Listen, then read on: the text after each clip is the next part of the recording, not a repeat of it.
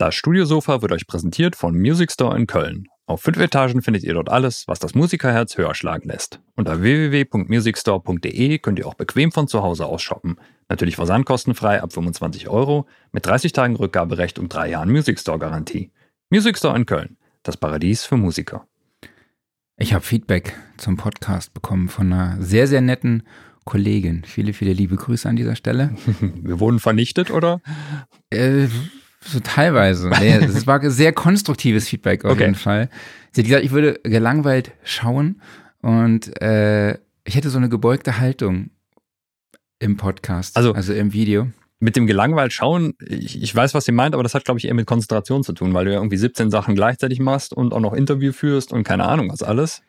genau, aber gebeugte Haltung hätte ich jetzt bei mir gedacht, weil ich hänge halt immer so permanent so nach vorne. Aber Ja, ich habe jetzt meine Position ein bisschen angepasst tatsächlich. Ähm, ich, mir ist dann auch wieder eingekommen, warum ich das Mikrofon, ich konnte das ich habe das Mikrofon jetzt ein bisschen höher gemacht, soweit es ging. Ich weiß jetzt aber auch wieder, warum ich das Mikrofon nicht noch höher mache, weil dann sieht man die ganze Zeit hier so ein Road Branding im Bild. Liebe Freunde von Road, falls da was geht, meldet euch doch bitte bei uns. Entweder so oder du kannst einfach einen Beringer Aufkleber drauf machen. Nee, aber ich muss schon gestehen, also ich weiß auch, was die meint, ne? Aber so nach 90 Minuten oder nach einer Stunde aufmerksam zuhören und hier alles irgendwie managen, Fragen stellen äh, und mit dir das Ganze hier ko koordinieren, das ist schon, dann bin ich danach auch schon echt durch. So. Ja, aber ja, ja, ich naja. weiß, was du meinst. Und bei dir finde ich es geil, bei dir denke ich manchmal, das ist so ein Standbild. Meinst du, weil ich einfach hier so ruhig sitze und einfach lausche? Ja, ja, genau. und, ja, ja das, das, das stimmt. Das war vorher ein bisschen extremer, als ich noch zwei Monitore nebeneinander hatte. Da musste man den Kopf mehr hin und her bewegen und jetzt einfach gerade ausstarren und dann läuft das irgendwie. Aber mal eine generelle Frage, wo guckst du hin bei Videomeetings? Eigentlich immer genau auf die Person, aber zu oft auf mich selber. Das ist mir mega krass. Das ist bei mir nämlich genauso, weil eigentlich gucke ich die ganze Zeit auf mich, um zu gucken, dass ich halt nicht besonders doof gucke. Genau. So. Also das ist, ich weiß nicht, wie es euch da draußen geht, aber bei Mhm. mir ist das halt echt so. Äh, aber liebe Chrissy, falls du vielleicht gerade zuhörst oder zuschaust, vielleicht machst du einfach einen Screenshot davon oder von dem Moment, wo du glaubst, dass ich gut gucke. Mhm. Ja, also dass ja. es super aussieht. Und dann zeig, zeigst mir das Bild und dann versuche ich das nachzustellen und werde das dann als Gesichtsmuskulatur Preset abspeichern und dann halt immer so aufrufen. Weißt du, so, so dass ich dann halt immer oder dieses, dieses äh, Zahnarztlächeln oder so. Dieses, Ja.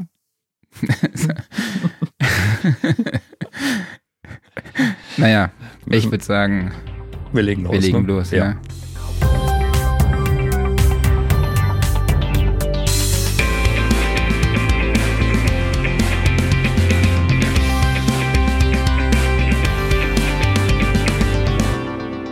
Ich weiß nicht warum, aber ich habe hier stehen Popsofa, der Sound and Recording Podcast, Ausgabe 148. Bob Sofa Ich weiß war wie- Wochenshow. Ja, hallo an alle da draußen. Äh, schön, dass ihr wieder dabei seid. Ich spreche wie immer mit meinem Kollegen Klaus Beetz. Äh, wie, also ich, eigentlich wollte ich was anderes sagen. Klaus Engelke Beetz. Genau. Was, Klaus Engelke Beetz? Ach, egal. Popsofa. Ach, ah, ja, ja, ja, jetzt. Ja, es ist lang her. Es ist wirklich lang her. Ja, und ich, ich spreche mit dem Gesichtsmuskulatur-Preset Mark Bohn. Ähm, ja, und ich hoffe, Sinan schämt sich noch nicht so sehr, hier Gast zu sein. ich weiß noch nicht, ob er weiß, was er sich hier angetan hat. Ähm, aber wir begrüßen heute im Podcast Sinan Schuker von 68 Audio Mastering. Hallo Sinan, schön, dass du dabei bist. Hallo alle zusammen, freut mich sehr, hier zu sein. Hi. Wir sprechen heute mit dir über, dein über deinen hybriden Mastering Workflow und darüber, Genau. ähm, ja, wie du be einfach beide Welten effektiv kombinierst, also beide Welten analog und digital. Und wenn ihr da draußen Fragen an Sinan oder an uns habt, könnt ihr die natürlich wie immer über die Kommentarfunktion auf Facebook und YouTube stellen und ähm, ja auch eure Erfahrungen mit uns teilen. Und ja, in NRW ist heute Notalarm Probealarm. am Start. Ja. Mhm. Ähm, ihr hört es wahrscheinlich bei mir im Hintergrund. Äh, wir machen aber trotzdem einfach weiter mit dir, Sinan. Erzähl doch mal, was gehört zu deinen Dienstleistungen, deinen Tätigkeiten und wie ist dein, sieht dein Studio aus? Genau, also ich habe, ähm, ich fange mal von ganz vorne so ein bisschen an. Also ich habe ähm, seit 14, also seitdem ich 14 Jahre alt bin, habe ich produziere, habe ich Musik produziert. Ne? Ich habe ganz angefangen im 8-Bit-Bereich mit Commodore 64. Sehr cool. Ähm, genau, ja, also wobei produzieren in Anführungszeichen, das ist äh, teilweise ein bisschen mehr programmieren als produzieren, ja, Mhm. in dem Fall. Ähm, genau, und früher war das ja so, da hat halt von Bruder zu Bruder hat man die Computer weitergegeben, ne, als es noch verschiedene Systeme gab in der 80er. Und ähm, irgendwann hatte ich dann einen Amiga 500 ne, Mhm. und da kam dann halt so richtig dieses, ähm, dieses, dieses Sampling, ne? also das war eine richtige Sample-Maschine. Mhm. Ähm, das ging dann weiter, also bis, bis zur PlayStation 1, da gab es dann dieses Music 2000. Ich muss noch mal ganz Ja, kurz nachhaken. dann so- hast du dich hast du dich am Amiga dann so richtig mit Tracker-Programmen beschäftigt und allem, oder? ja, ja, genau, genau. Ich hatte äh, diesen, diesen, ähm, also das waren glaube ich zwei, diesen ganz bekannten Pro-Tracker. Pro-Tracker gab's? Da hatte ich, genau, da hatte ich sogar so ein kleiner, so ein kleiner Sampler war das. Da gab es dann zwei Cinch-Eingänge und Mhm. ein, so ein kleines billiges Mikrofon war das. Da konnte man dann was, äh, was digitalisieren. Ähm, genau, und dann hat man sich halt damit beschäftigt und war total fasziniert, ja, weil das war ja dann schon eine ganz andere Welt wie diese, äh, wie diese Chip-Tunes quasi, ne, Mhm. dieses 8-Bit. Und ähm, genau, und dann habe ich mich damit ziemlich beschäftigt und da gab es noch einen anderer, der hieß, glaube ich, Star Tracker. Mhm. Auf jeden Fall, der aber alle so komische Namen gehabt, diese Programme. Das Ja, Star genau. und Fast. Tracker, glaub, Stream Tracker und sowas. Ne? äh, Genau, ja, genau. Und da gibt's ja heute noch ganz viel. Ich glaube, heute Ja. kann man sogar VSTs einbinden und so, so viel ich weiß. Ja, also das hat sich ja auch weiterentwickelt. Ähm, genau, und dann, also und für die jüngeren Leute draußen, es waren tatsächlich ähm, 512 Kilobyte Maschinen. Ne? Also, Mhm. ne? also das ist nicht mal ein MB. Mhm. Ohne hat Speichererweiterung. man halt ja, genau, die, Mhm. genau, die Speichererweiterung auf 1 MB war das dann. Mhm. Ne? Die hat, glaube ich, jeder gehabt damals. Ne? Es waren Amiga 500, Ja. glaube ich, ja. Genau. Und ähm, ja, und irgendwann hatte ich dann gesehen, dass es halt für die PlayStation 1 gab es dann auch so ein, so, ich habe erst ja gedacht, das wäre so ein Spiel, aber es war tatsächlich fast ein DAW, ne? mit Piano Roll und so. Und, Music ähm, One oder so heißt das, ne? Ja, ja, genau, du gab's, glaube ich, auch verschiedene. Music One und, und Music 2000 und so. Das war das dann, immer so hieß, ne? Ja, ja, genau. Da war dann irgendwie so ein DJ drauf oder irgendwas, was eigentlich gar nicht so gepasst hat. Hauptsache irgendwas mit Musik, ne? Genau, und äh, der, das Lustige dabei war, oder was ziemlich cool war, man kann dann tatsächlich, währenddessen konnte man aus der Playstation äh, die CD, die Programm-CD rausnehmen, konnte eine Audio-CD reinlegen und äh, konnte da, keine Ahnung, ich glaube, das waren zwei Sekunden oder so, konnte man halt aus dem, aus dem Audio-Track von, der, von einer CD, konnte man halt raussamplen. Und ähm, Genau, und damit habe ich ziemlich viel Spaß gehabt und dann war ich halt irgendwann in der Lehre, also ich habe eine Schreinerlehre gemacht, ähm, 99, 2000 oder 2001, so war das, ähm, und habe mir dann vom ersten Geld halt einen PC gekauft. Und ähm, alles ausprobiert, was geht. Logischerweise, als unerfahrener junger Mensch hat man sich der Magic's Music Maker gekauft und hat da halt probiert. Ne? Und ähm, ja, das ging dann weiter, äh, Demo-Version runtergeladen dann von DAWs. Man hat halt immer weitergemacht. Ähm, damals war, gab's, kam gerade dieses, äh, die VST-Schnittstelle raus Mhm. Mit dem ähm, super genialen Neon-Synthesizer. Oh ja, Kennt ihr? Top-Gerät, Top-Gerät. Genau, also es war, es war, war cool zu der Zeit, ja. Und dann, und ähm, ja, und dann habe ich, äh, bis ich, wann war das? 2010, 2011, ähm, habe ich dann über einen Freund, ähm, einen Labelbetreiber kennengelernt und der hat dann meine Musik gehört und ich habe halt äh, zu dieser Zeit Elektrohaus, ähm, auch so äh, French House, so Zeug habe ich produziert. Ne? Cool. ähm, IDM manchmal. Also ich habe mich nicht auf den Style festgelegt, Hauptsache es war halt ziemlich elektronisch. Aber ähm, ja, so Minimal und French House und alles, worauf ich gerade Bock gehabt habe. Ne? Genau, und ähm, der hat sich ein paar Sachen angehört und früher hat man ja auf MySpace einfach Sachen hochgeladen, ne? Als es, ich weiß nicht, gibt's MySpace noch? Keine Ahnung. Das ist eine sehr gute Frage. Ja, gibt Ja, gibt's Ahnung. noch. Ist, glaube ich, so eine Das gibt- Music News Website geworden, ja. Ja, Krass. Okay. Ähm, genau, und der hat sich ein paar Sachen angehört, hat gesagt, oh, das passt aber zu uns.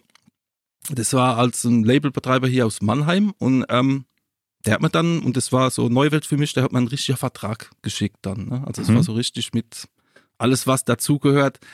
Und ähm, genau, und dann haben wir das gemacht und dann war meine Musik irgendwann auf, auf ähm, Spotify und, und Beatport und so Geschichten. Ne? Ähm, ich habe zu der Zeit, also das Label selber hat einen Mastering-Engineer gehabt, der halt fürs komplette Label gemastert hat. Und ich war aber in diesen Dingen halt immer so ein bisschen penibel, sag ich mal. Also Mhm. ich wollte immer alles selber machen, ja. Ähm, klar, es, es war, es ist eigentlich besser, wenn, wenn, wenn nochmal extern gemastert wird, dass einfach frische Ohren nochmal drüber hören. Aber ich, ich hatte zu der Zeit, ich hatte halt immer was zu motzen, ja, wenn der das zurückgeschickt hat. Ja, ah, zu viel Bass und zu gequetscht. und irgendwann hat der Labelbetreiber dann zu mir gesagt, äh, Sinan, dann schick mir mal was, was du gemacht hast komplett. Und der fand es ganz gut. Und anscheinend fanden die, die, ähm, die Künstler, die auch bei diesem Label unter Vertrag waren, fanden das auch ziemlich gut. Und dann hat der ein oder andere mal gesagt, Sinan, könntest du mal da drüber schauen, könntest du vielleicht mal einen Master machen? Und äh, zu der Zeit war das noch komplett bei mir in der Box und das habe ich dann gemacht und dann ist halt dieses, dieses, dieses, ähm, diese Mundpropaganda losgegangen. Ne? Oh, Mhm. wer hat denn das gemastert und, und so weiter. Und dann kamen auf einmal Anfragen und irgendwann war das halt mehr und mehr und ich habe überlegt, ja, was mache ich jetzt? Und der Labelbetreiber hat zu mir gesagt, ähm, was du machst, du gehst jetzt auf, ähm, aufs Gewerbeamt und meldest ein Kleingewerbe an und bietest das an. Und so habe ich quasi zu der Zeit mit null offiziellen Kunden ein Gewerbe angemeldet. Weil, ähm, als in Deutschland muss man halt äh, sich komplett absichern, was das angeht. Ne? Mhm. Mhm. Und ja, und äh, dann, dann ist es losgegangen. Ich habe halt einfach ähm, Stereo-Mastering angeboten, aber auch nicht mit, ähm, mit irgendwelche großartige äh, Marketingstrategien oder so. Ich habe ja, ich habe einfach, hab einfach gesagt, Leute, ich mache das, ihr könnt mir was schicken, ja. Noch mit so einer GMX-Adresse oder was, ne, als, als, als, ähm, als Kundenadresse Mhm. quasi. Und ähm, das wurde dann immer mehr und ich habe dann irgendwann kam das das war so ein einschneidendes Erlebnis. Also ich habe ich habe dann meinen ersten offiziellen Kunden von außen mal gehabt. Ne? Mhm. Also das war das war ähm, nicht jetzt irgendwelche äh, Freunde von Freunden oder oder oder Künstler von Freunden und so weiter. Und der hat bei mir was angefragt und das war so, ähm, was war denn das? So ein bisschen Hard Techno war das, ne? Und ich habe halt vorher geguckt, wer das ist und so, weil ich wollte halt einfach wissen, was, dass ich mich da einstellen muss. Und ich war halt komplett unerfahren, was es angeht, weil, also ich finde, dazu gehört auch ein bisschen Erfahrung, wie man damit umgeht. Mhm. Ne? Also wie, wie geht man um, wenn jetzt mal ein größerer Künstler kommt und so weiter und von dir was will. Und ich habe gesehen und oh, der, der war schon ein bisschen ein größeres Licht, ja. Also der hat viele Plays gehabt und, und war auch in den Charts, in den Beatport-Charts und so. Und ich habe das gemastert und es ging komplett in die Hose. Also es war, ja, also Das ist ja auch ehrlich dann. Ne? Genau, genau. Also es war, es war aber so, also das Master war gut, aber ich, es war vielleicht nur mal zu groß zu der Zeit, so muss Mhm. ich sagen. Ja, also ähm, ich habe, also ich habe vielleicht auch ein bisschen Pech gehabt, weil dieser Kunde, der war vielleicht auch nicht so jetzt als guter Kunde anzusehen, ja, weil er hat dann mich in höchste Töne zerrissen, Mhm. ja, Mhm. also wie, wie, was hast du da gemacht und was weiß ich, ja, und das macht man ja so auch nicht, ne? Mhm. Also normalerweise ist es ja so, ähm, was gefällt dir nicht? Ich mache dir eine Revision, Ja. ähm, ganz normal. Und der war halt gar nicht so, ja, der war gerade so das Gegenteil und dann war die Sache vom Tisch. So, und in dem Moment dann nicht alles hinzuschmeißen und zu sagen, oh, ist doch nix, ja, lass es mal bleiben, ist eine sehr große Kunst. Mhm. Ne? Also, ähm, das, ich glaube, da scheitern auch viele dran, wenn sie dann mit Kritik und der, äh, gut, äh, es war keine konstruktive, äh, konstruktive Kritik, ja, es war halt, ähm, keine Ahnung, was es war. ne? Aber ähm, es war halt genau, genau, ja, genau so, so auf an, ans Kreuz gehängt quasi. Mhm. Ne? Und ähm, ich habe dann ein paar Tage abgewartet, habe mir es nochmal angehört und konnte seine Meinung so gar nicht teilen, ja. Mhm. Und äh, da stelle ich mir halt die Frage, vielleicht hat er auch einfach, ähm, war mit seinem Mastering-Engineer generell nicht zufrieden und hat dann halt, äh, keine Ahnung, zehn Leute das geschickt, ja, und muss da Frust ablassen oder was weiß ich. Auf jeden Fall war es halt so dieser Zeit der falsche Kunde am Anfang. Ne? Also heutzutage gehe ich mit sowas, wenn das mal wieder vorkommt, sollte halt komplett anders da um. Aber als äh, Unerfahrener, wenn man irgendwas anfängt, dann ist es halt schon schwierig. Ja. Okay. Und ich habe ich hab dann eins gemacht, ich habe dann diese, diese Audiodatei einfach, einfach mal auf die Seite gelegt und mir quasi als Mahnmal zurückgelegt, ja, dass wenn, wenn ich mal wieder so einen Kunde habe, der halt einfach keine konstruktive Kritik ausüben kann und das, das einfach so macht, ja, dann weiß ich halt, ich erinnere mich daran und ich weiß, wie ich damit umzugehen habe. Ne? Mhm. Ach. Und ich habe genau und ich habe dann einfach genau, ich habe dann einfach gesagt, egal, mach weiter und das war die richtige Entscheidung. Ja. Sehr gut. Also, Sehr an, gut. nochmal, äh, an dieser Stelle nochmal an, an alle halt, also auch, ich weiß, dass als sehr viele, die euren Podcast hören, auch ähm, vielleicht am Anfang stehen oder, oder ähm, irgendwas anfangen, immer weitermachen. Also egal Mhm. was ist, was pa passiert ja nichts. Ja. Ja. Wir haben das auch gemacht. Vor vier Jahren haben wir den Podcast, also ich den Pod Podcast angefangen. Klaus, seit drei Jahren machen wir jetzt den Podcast fast, ne? Ja, genau. genau. Ja, Wir haben trotzdem einfach weitergemacht, auch wenn uns keiner Ja, gehört immer, hat immer, oder keiner immer. hört. logisch. immer Äh, weitermachen. Bevor wir nochmal zur Frage kommen, ähm, Klaus, erinnerst du dich noch an die Zeit, als du dann mit so 512 kW Speicher an so Samplern rumgebastelt hat, hast? Äh, und dachte man damals, hatte man damals so dieses Gefühl, boah, ist das umständlich? Hoffentlich funktioniert das irgendwann mal besser? Oder dachte man damals irgendwie so, boah, ist das geil? So, also es kann ja eigentlich nicht besser gehen. Ich kann mich da gerade gar nicht mehr so richtig in diese Situation reinversetzen. Wie Kann war ich- das bei dir? Nee, kann ich auch nicht, weil ähm, die, die Generation Hardware-Sampler habe ich komplett übersprungen. Meine Sampling-Erfahrungen gingen im Endeffekt mit, mit dem allerersten Kontakt los. Vorher war es halt so, da war ich dann, ähm, also das war dann halt äh, auf VST-Basis. Vorher hat sie natürlich dann andere Software, hier klassisch Magic's Music Maker oder sonst irgendwas, wo auch, ja, ich sag mal, ganz, ganz beschränkte Sampling-Fähigkeiten drin waren. Und da war dann halt einfach, ja, der Hauptspeicher des Rechners, aber da war man auch schon so im Zeitalter, ja, du hattest zumindest irgendwie 32 MB RAM oder sowas in der Kiste drin, ne? Mhm. Und das ging alles. Nee, nee, also das habe ich komplett, ähm, nee, nee, habe ich komplett übersprungen, kann ich nicht viel zu sagen. Okay, Sinan, wie war das bei dir? Also ich fand's ziemlich geil. Ich habe so gedacht, es gibt, es gibt, es gibt nichts Besseres. So. Ja. Es kann nicht besser werden, ne? Genau, wenn man, wenn man, wenn man von ganz unten so irgendwas anfängt, also so wie, wie mit, ähm, mit so einem 8-Bit-Computer oder Ja. so, ne, wo man echt noch Werte eingeben muss und so. Und dann, also Amiga war ja so, da gab's ja auch schon eine Wellenform und so, ne? Man Mhm. konnte schneiden und digitalisieren und ich habe so gedacht, oh, krass, was braucht man mehr? Ja, Ja. So. Ja. Cool. Du warst ja auch nichts Besseres gewohnt im Endeffekt, ne? Ja, ja, Ja, genau, genau. Ja. Man kennt nichts anderes zu der Zeit. Und wenn man ganz ehrlich ist, also zu dieser Zeit, entweder man hat sehr viel Geld gehabt, dass man halt irgendwo in ein Studio sich mieten konnte oder so, oder man hat halt zu Hause ähm, einen Amiga oder, oder so ein, so ein gebrauchter Archive-Sampler oder vielleicht irgendwas gehabt. Ne? Dann, Okay. Genau. Ja, und mittlerweile hast du über 600 Kunden, hast du im Vorgespräch, glaube ich, gesagt. Und du hast dich auch gar nicht wirklich auf ein Genre fokussiert, richtig? Genau, genau. Also ähm, es war dann halt so, dass, dass, dass ich da irgendeine Facebook-Seite gemacht habe und Instagram und so weiter und ähm, das halt auch teilweise beworben habe. Ne? Aber jetzt äh, nicht so krass aktiv. Also es, es ging halt sehr viel über, über Mundpropaganda und so ein paar Deals mit, mit, mit Bestandskunden halt, aber dazu gleich ein bisschen mehr.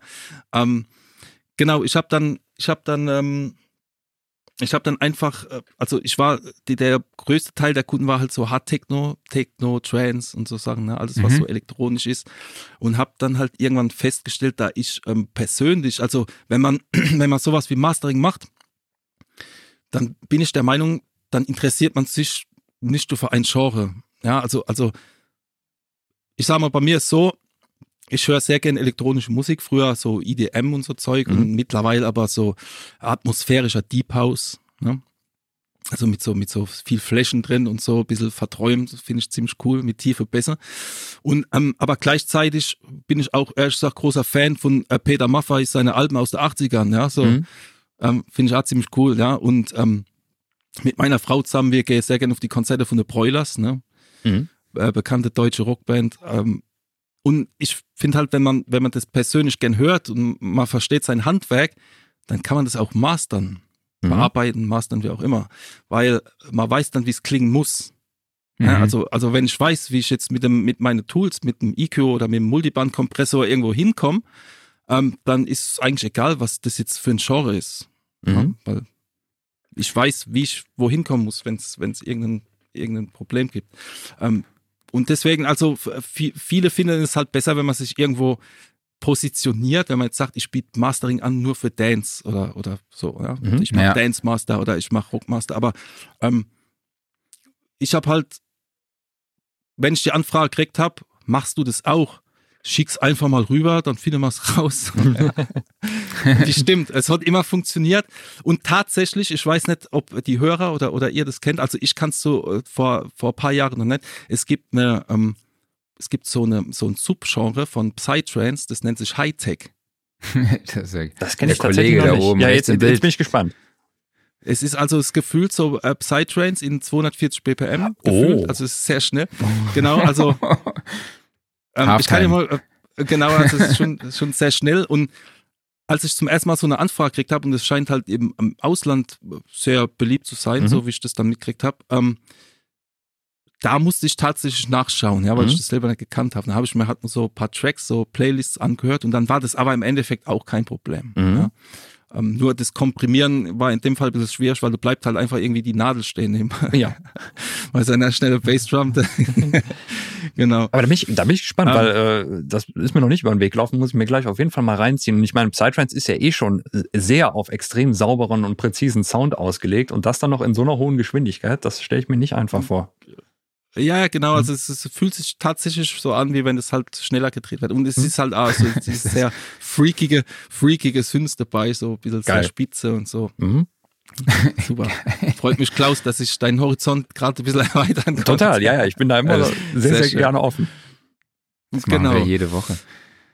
Genau, und dann habe ich, äh, und so lief es dann weiter. Also ich habe mittlerweile ähm, es kam immer mehr Hip-Hop dazu, ja, was, was jetzt bis auf die Vocals, wo halt im Mittelpunkt stehen muss, sich nicht weit abhebt, weil es halt auch ziemlich elektronisch ist.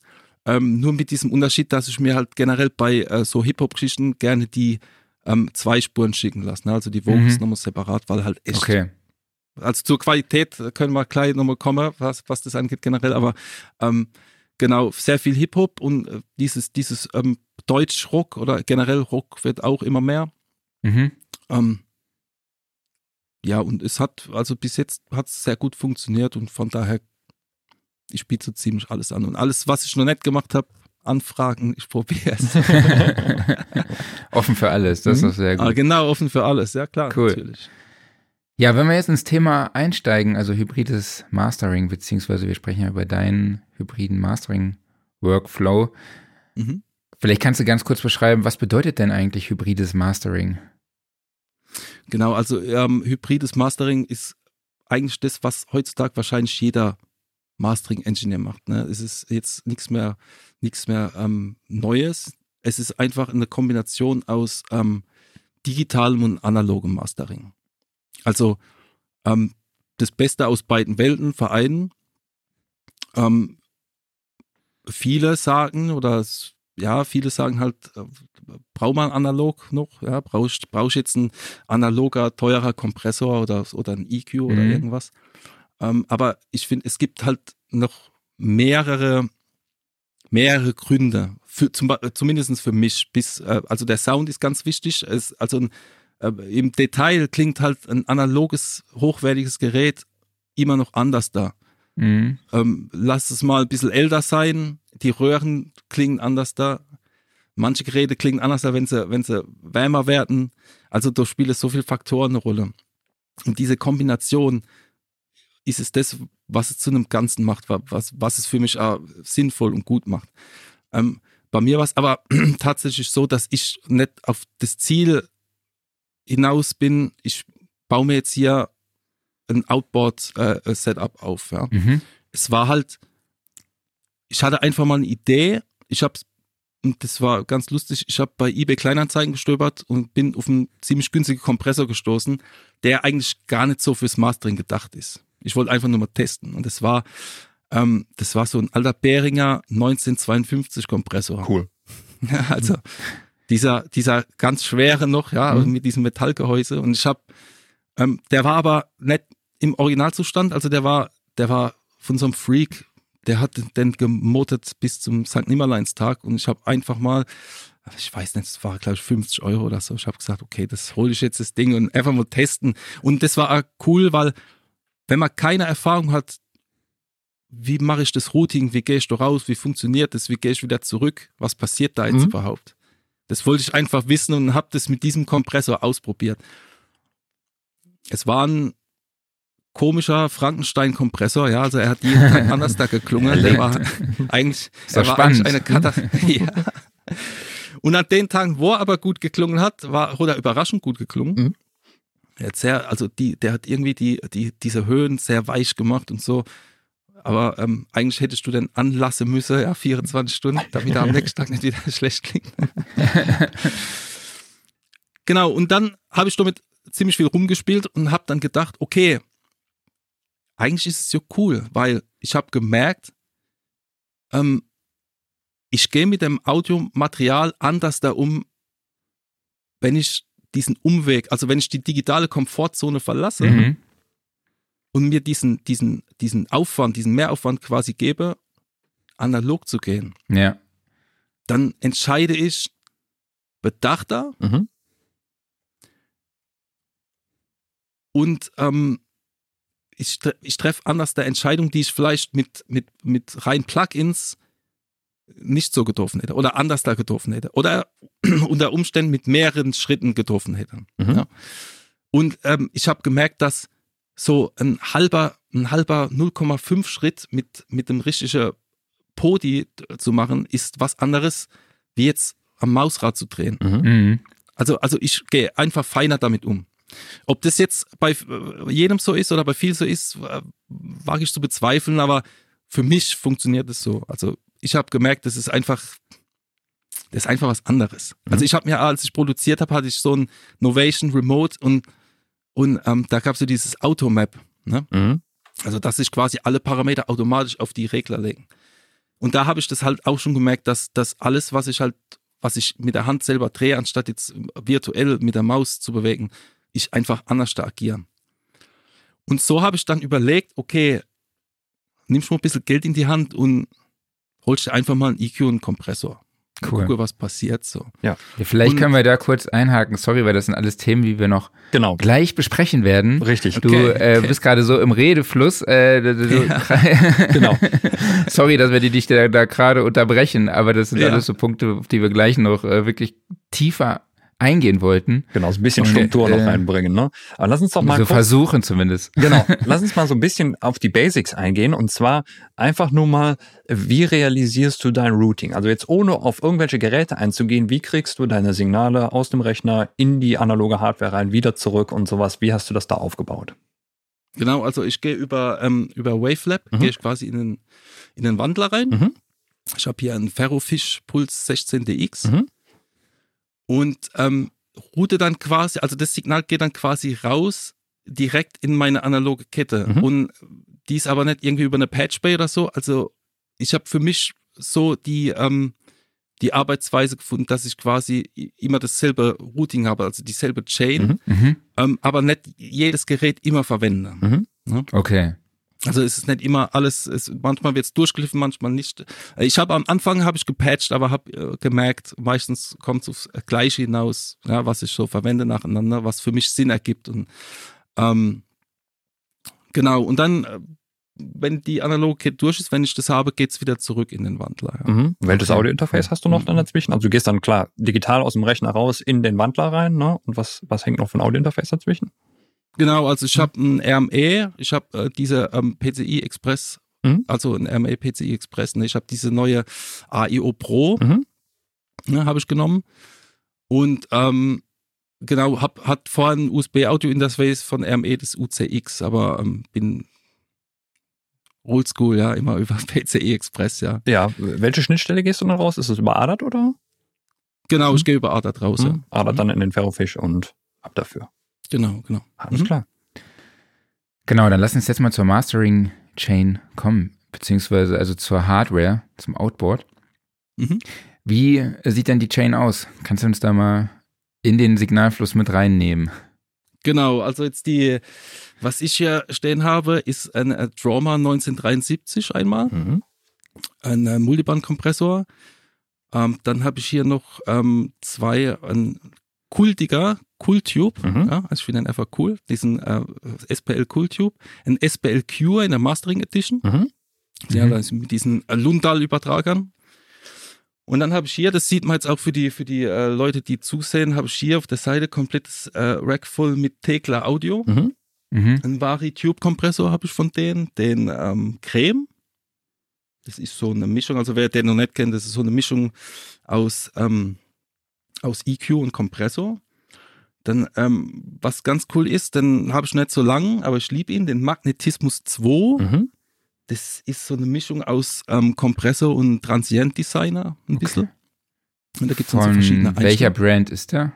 Auch Tegler. Ist auch von Tekla Audio, ja. Auch von Tegler. Ah, okay. Ja, genau. Also das ist ein sehr spannendes Gerät. Das, also Tekla Audio bietet da ja immer so 30 Tage zum Testen an. Mhm. Dann entweder behalten oder zurückschicken und das haben sie mir zugeschickt und das war ziemlich, also ja, sofort behalten, ja. Gerade für so ähm, Hip-Hop-Vocals und so oder generell Vocals ist sehr gut. Genau, und dann habe ich hier noch ein, ähm, ein Tube-Channel-Mixer, also, also das ist so ein Summing-Mixer, den, den, den, den gab es tatsächlich mal bei einer Aktion kostenlos dazu. Okay. Ähm, äh, ich route manchmal da einfach, wenn ich so einen Stem Master habe, route ich komplett die, äh, wenn ich jetzt Outboard dafür nicht verwende, gehe ich trotzdem raus und route es noch einmal durch, einfach weil das, das klebt noch mal so ein bisschen alles, ja, das ist einfach, klingt einfach gut. Also was Tekla Audio da macht, ist absoluter Wahnsinn. Ne? Wie würdest du denn die Klangcharakteristik von Tegler beschreiben? Also würdest du sagen, die färben? Weil ich finde, die äh, färben schon sehr deutlich. Und ich glaube, Mhm, den mhm. Klang muss man doch, glaube ich, einfach mögen, ne? Ähm, sie färben sehr deutlich, ja. Also das war auch der ausschlaggebende Punkt, weil ich generell der Fan bin. Also wenn man, wenn man bei mir mastern lässt und man sagt jetzt nichts, man schickt keine Referenz mit und man sagt, mach einfach mal fett, ja, so wie oft, dann hört man recht deutlich, dass ich da eingegriffen habe. Ne? Also ich bin sehr großer Fan, wenn man hört, dass da was gemacht worden ist. Ja, also ich bin ähm, kein Weißkittel oder so. Okay. Ne? Also ich bin, ich hör's, ich mag das, wenn, wenn da ordentlich zugepackt wird, wenn's, wenn's gebraucht wird. Ja, so das ist Okay. und der- also dafür sind die perfekt. Wobei ich sagen muss, äh, der Creme, deswegen habe ich vielleicht auch den Namen gewählt. Ähm, wenn ich jetzt gerade bei den Höhen merkt man das arg, wenn ich ich kann ordentlich da reindrehen, ohne dass es jetzt zu aufdringlich wird. Ja. Mhm. Also es ist tatsächlich einer von den Prozessoren, die Tegler herstellt, wo ich wo ich finde, da kann man den Regler ruhig ein bisschen mehr bewegen und äh, es, es ist immer noch gut. Ja, es ist nicht zu stark. Mhm. Okay. Was sind die, für dich die entscheidenden Faktoren bei den SPL-Produkten? Ähm, also SPL, ich habe, das war auch rein auf Test basierend. Ja, ich habe mir das gekauft und das, ich weiß gar nicht, wer den noch hergestellt. Ich glaube, es war kurz vor Produktionsstopp oder so, der Mhm. Cooltube. Kriegt man den noch? Ich glaub nicht mehr. nicht, oder? Ich glaube, den kriegt man nicht mehr, ne? Ähm, den den habe ich mir gekauft und einfach mal ins Setup. Wie kann ich dann einbinden? Und äh, bei mir ist so, also ist auch bei Plugins so, wenn das Gerät oder das Plugin gut aussieht, muss ich erstmal testen, so, Mhm. ja, weil ich, ich, weil ja, das ist wie das Auge ist mit, das Auge hört auch ein bisschen mit, finde Ja. ich, so, wenn man im Audiobereich arbeitet, ne, das muss schon passen. Und, ähm, den habe ich gesehen und hat mir gefallen und ich habe ihn getestet und es hat sehr gut gepasst in mein Setup. Ähm, wenn ich ihn leicht komprimieren lasse, finde ich ihn super. Zu stark ist schon ein bisschen, also man hört ihn dann ein bisschen zu arg. Ähm, genau, und dann habe ich aber noch eine Variante für einen parametrischer Equalizer gesucht für Outboard. Mhm. Und ich finde auch das Preis-Leistungs-Verhältnis bei SPL sehr gut. Ne? Also es ist wirklich sehr gut. Es ist jetzt Total. nicht übertrieben teuer. Ne? Also fast schon, also wie bei Tekla Audio auch, diese, diese ähm, sehr hochwertige Studiogeräte, aber man wird jetzt nicht arm. So, ne? Oder muss ewig sparen dafür, um Mhm. sich das leisten zu können. Ja. Genau, und bei dem, bei der, da war der Cure perfekt und hat sich dann auch bestätigt und hat den Weg ins Rack gefunden. Ja. ja, ich habe mal geguckt, den Cooltube gibt's noch bei unserem Partner. Den kriegen wir immer noch, ja? Music okay, dann war es vielleicht nur ein Produktionsstopp oder so, glaube ich. 899 Euro. Könnten natürlich Ja, auch Restbestände Boah, sein. das ist aber billig geworden. Der war mal weit über 1000. Ja, ich glaube, ich habe UVP ist 1200 auf jeden Fall. Ja, ich habe, ich glaube, ich habe sogar 1, 1400 oder so irgendwas. Also bei So was hab ich auch im relativ Kopf, viel ja. bezahlt weiter. Ja, genau, ja. Das ist ein guter Deal. Ja. Auf jeden Muss ich mal überlegen hier. Tatsächlich, ne? Allein schon, weil er so gut aussieht.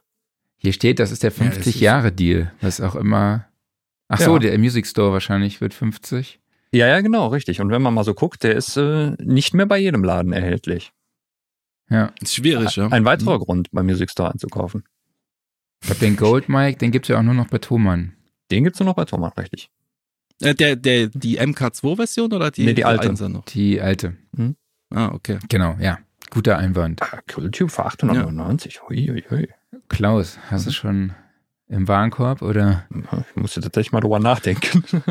Also dieser, dieser, diese Folge hat sich schon gelohnt, ja. Mhm. Also der, der Klaus lernt Hightech-Musikkenner und kauft sich jetzt noch einen Kultube, also Ich werde arm nach der Folge. super. Der Und psychisch äh, labil wahrscheinlich. Ja. Durch Hightech. Ja, wunderbar. Aber dann lass uns noch mal kurz noch auf die digitale Ebene gucken, wenn wir jetzt die analoge Hardware durchgegangen sind. Äh, welche Plugins verwendest du denn?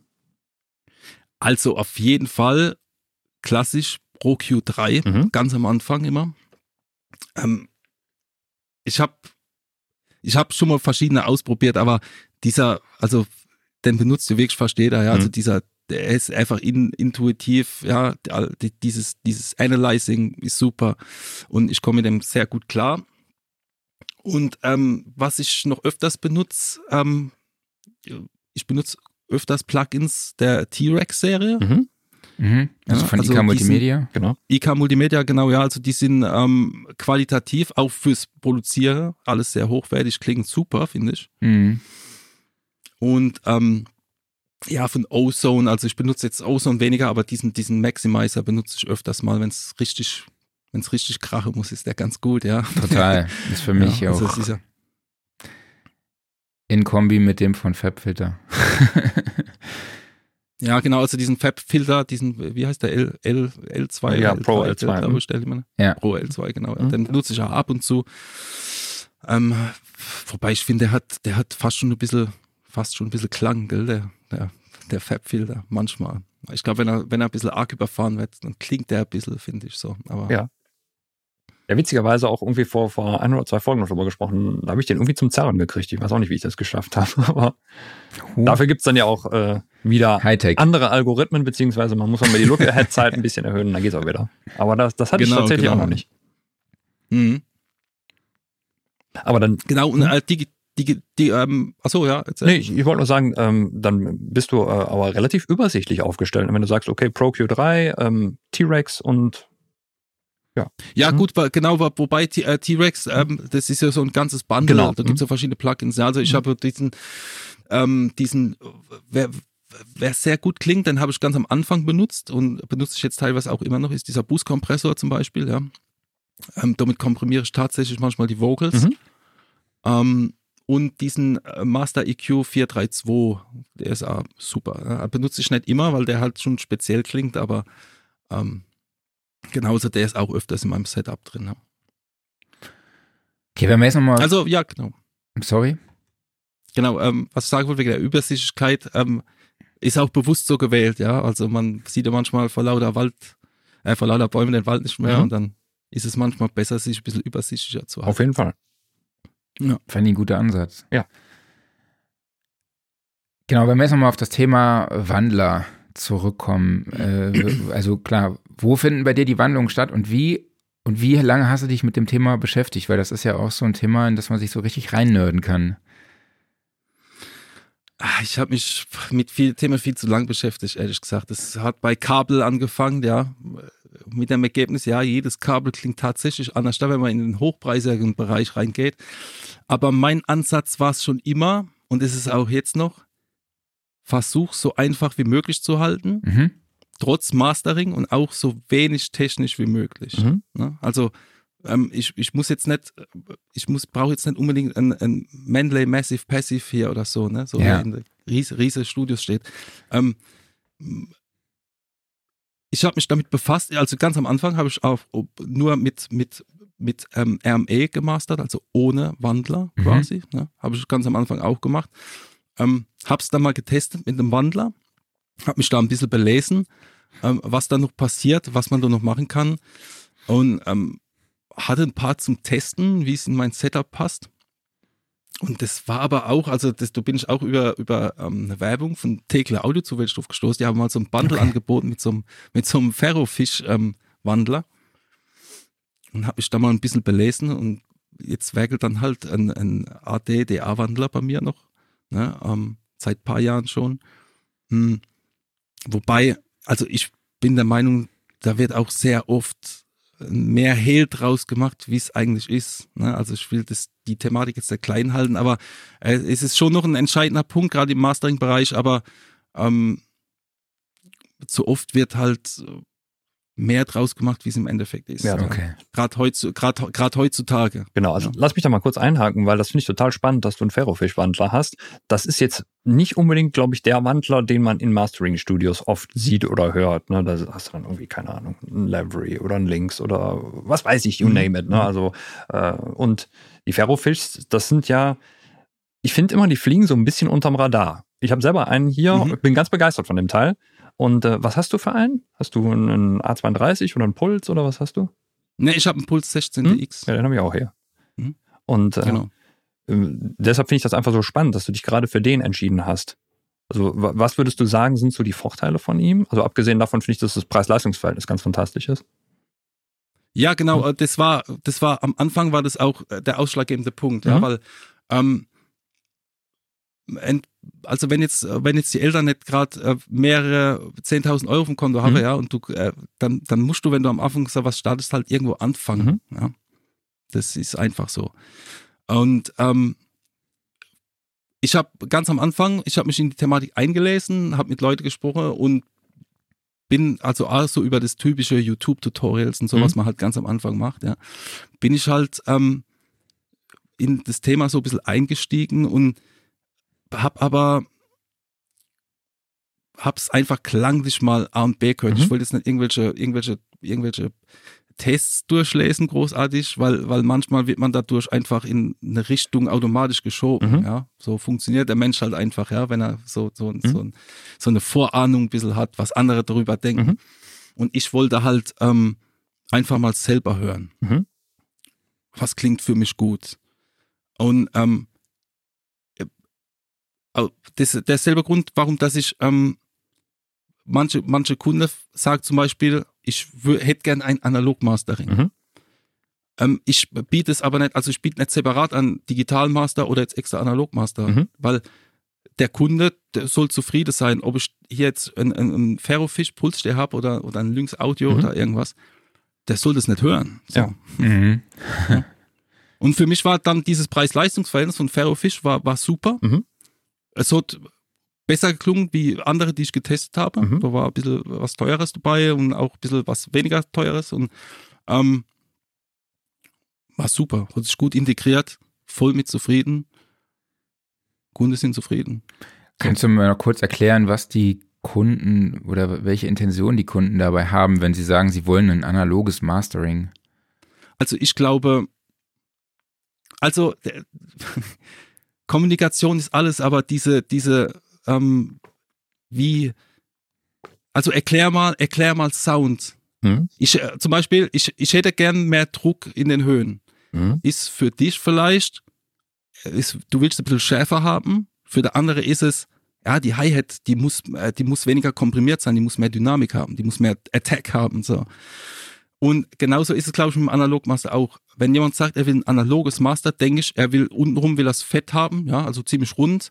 Obenrum soll es geschmeidig sein, Mhm. nicht zu scharf, ich kann es laut hören. Und aber eventuell so ein bisschen High-End. Ne? Mhm. So, ein bisschen High-End so.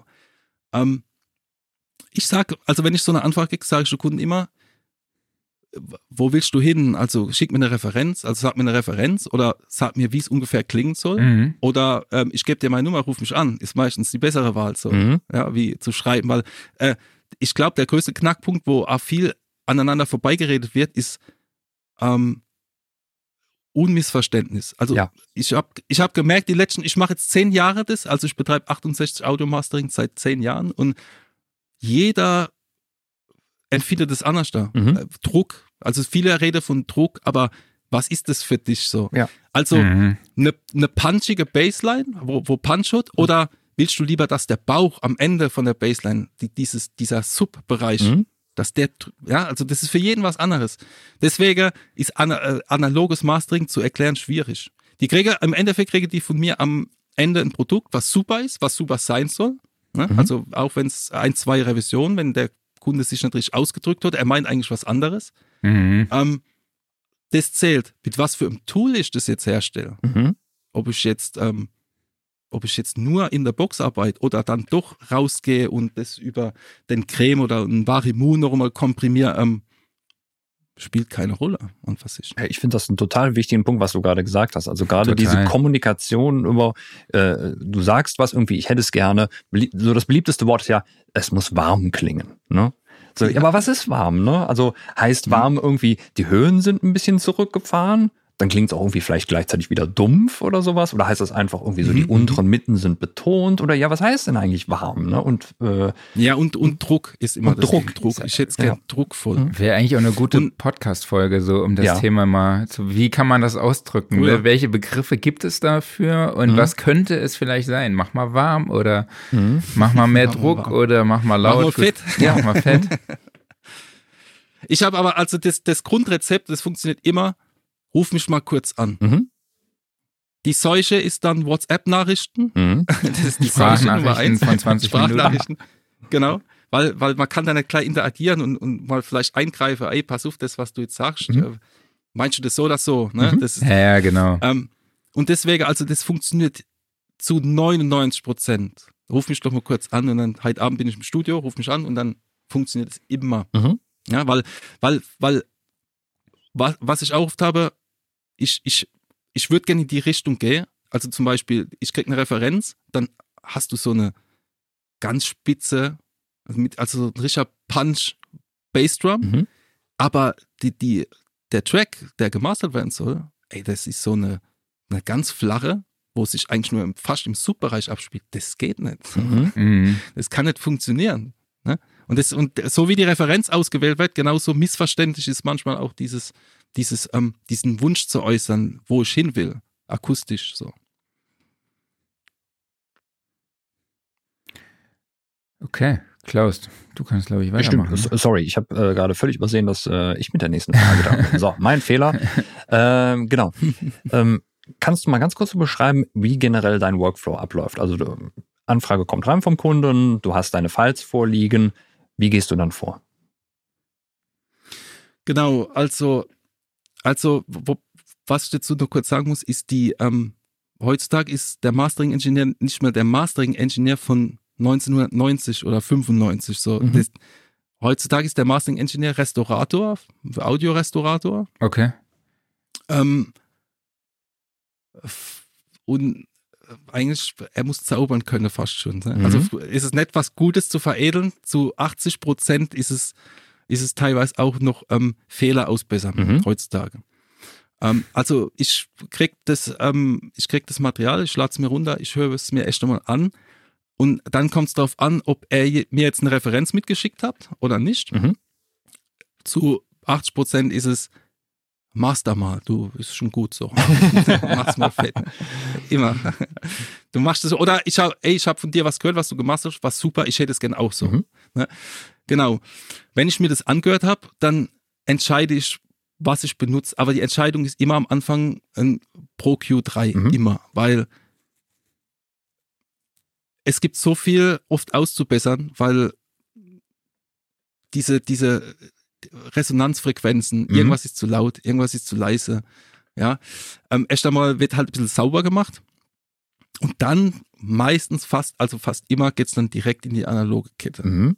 Wo es dann weiter bearbeitet wird. Ja, also ähm, ich mache dann, also vorher findet halt dieses Saubermach-EQing, nenne ich es mal, statt. Ja, Mhm. dann geht's in den analogen Bereich und dann kommt halt dieses, dieses schöne EQing, ja, zum Beispiel vom Creme, diesen, diesen setze ich gern bei äh, 40 Hertz, kannst du da ein bisschen der Bass anheben, leicht. Ja, ähm, so Geschichten. Ähm, der Creme verschönert sehr gut. Und dann, ähm, den benutze ich also fast immer. Also der hat seinen Namen echt verdient. Da habe ich auch mit dem, mit dem Geschäftsführer von Tegler habe ich mal eine E-Mail geschrieben, dass das eigentlich der Wahnsinn ist, ja. Und ähm, genau, dann kommt die analoge Bearbeitung, dann geht's wieder zurück. Und äh, tatsächlich benutze ich dann manchmal auch ähm, normal ähm, einen Digitalkompressor. Mhm. Einfach weil der, weil es oft so ist, dass, dass äh, diese Kompressoren einfach schneller reagieren. Aber das kommt dann halt aufs Material drauf an. Ne? Mhm. Und genau, und dann wird, ähm, Nee, erzähl weiter. also Mhm. genau, und dann geht's meistens in äh, sofort wieder in den Limiter rein. Mhm. Ja, also und dann, ähm, es kommt halt stark, stark aufs Automaterial dran, an, aber das ist, Ja. ich, das ist jetzt so der Durchschnitt, so wie es Ja. ungefähr abläuft. Ja. Aber, ähm, also wenn ich vorher jetzt entschieden habe, dass es zum Beispiel das Automaterial, ich nenne es jetzt mal, dass es hart bleiben muss, ja, also gerade bei so Genres, wo es vielleicht auf die Schnelligkeit oder so ankommt, dann kann es auch passieren, dass ich ähm, einfach in der Box bleibe. Komplett. Mhm. Du hast gesagt, ein Mastering Engineer ist heute auch Restaurator. Ähm, nutzt du auch noch andere Restaurationstools dann? Oder bleibst du dann einfach beim Fabfilter und versuchst da einfach nur Resonanzen zu ziehen? Oder was genau meintest du mit, Mhm. was ist der Restaurator? Ja, gut, Restaurator, also ist es, ähm, was sehr oft ist, also in jetzt die letzten paar Jahre haben sich schon wirklich äh, Produzenten wieder mehr äh, analoge Syndis gekauft. Mhm. Wenn dieser analoge Synthi vielleicht an einem, an einem nicht so hochwertigen Mischpult hängt, dann hast du halt sehr viel Rauschen Mhm. teilweise dabei. Also das, das merkt man auch, die letzten paar Jahre ist das Deutsch wieder angestiegen, dass man mehr Rauschen in den Tracks Ach hat. krass. Okay. Ähm, ja, also das ist tatsächlich. Und dann wird, also der, wird das entfernt. Ähm, es ist so, also ich biete auch Stem Mastering an. Mhm. mhm. Ähm, ich gehe aber immer erst da den Weg. Ich versuche selber, also ich habe mal Isotope RX natürlich, Mhm. ja. Das hat jeder, aber ich krieg sehr viel auch äh, mit Wavelab generell schon hin. Also kann man auch schon sehr viel mitmachen. Aber oftmals ist es ehrlich gesagt, Rausche entfernen ist jetzt so, dass ähm, dieses das, das meiste, was man halt entfernen muss teilweise. Jetzt ist aber auch so, ähm, die we- wenn ich jetzt was Grobes drin habe, so wie Knackser zum Beispiel, also es gibt Leute, die filtern das auch raus. Mhm. Ich gehe aber lieber den Weg, ich gebe dem Kunde Rückmeldung, kannst du das vielleicht nochmal entfernen, weil im, weil im Mix ist es einfach besser. Mhm. Ja. Mhm. Im Mix ist es einfach besser zu machen, ohne irgendwelche Artefakte oder so.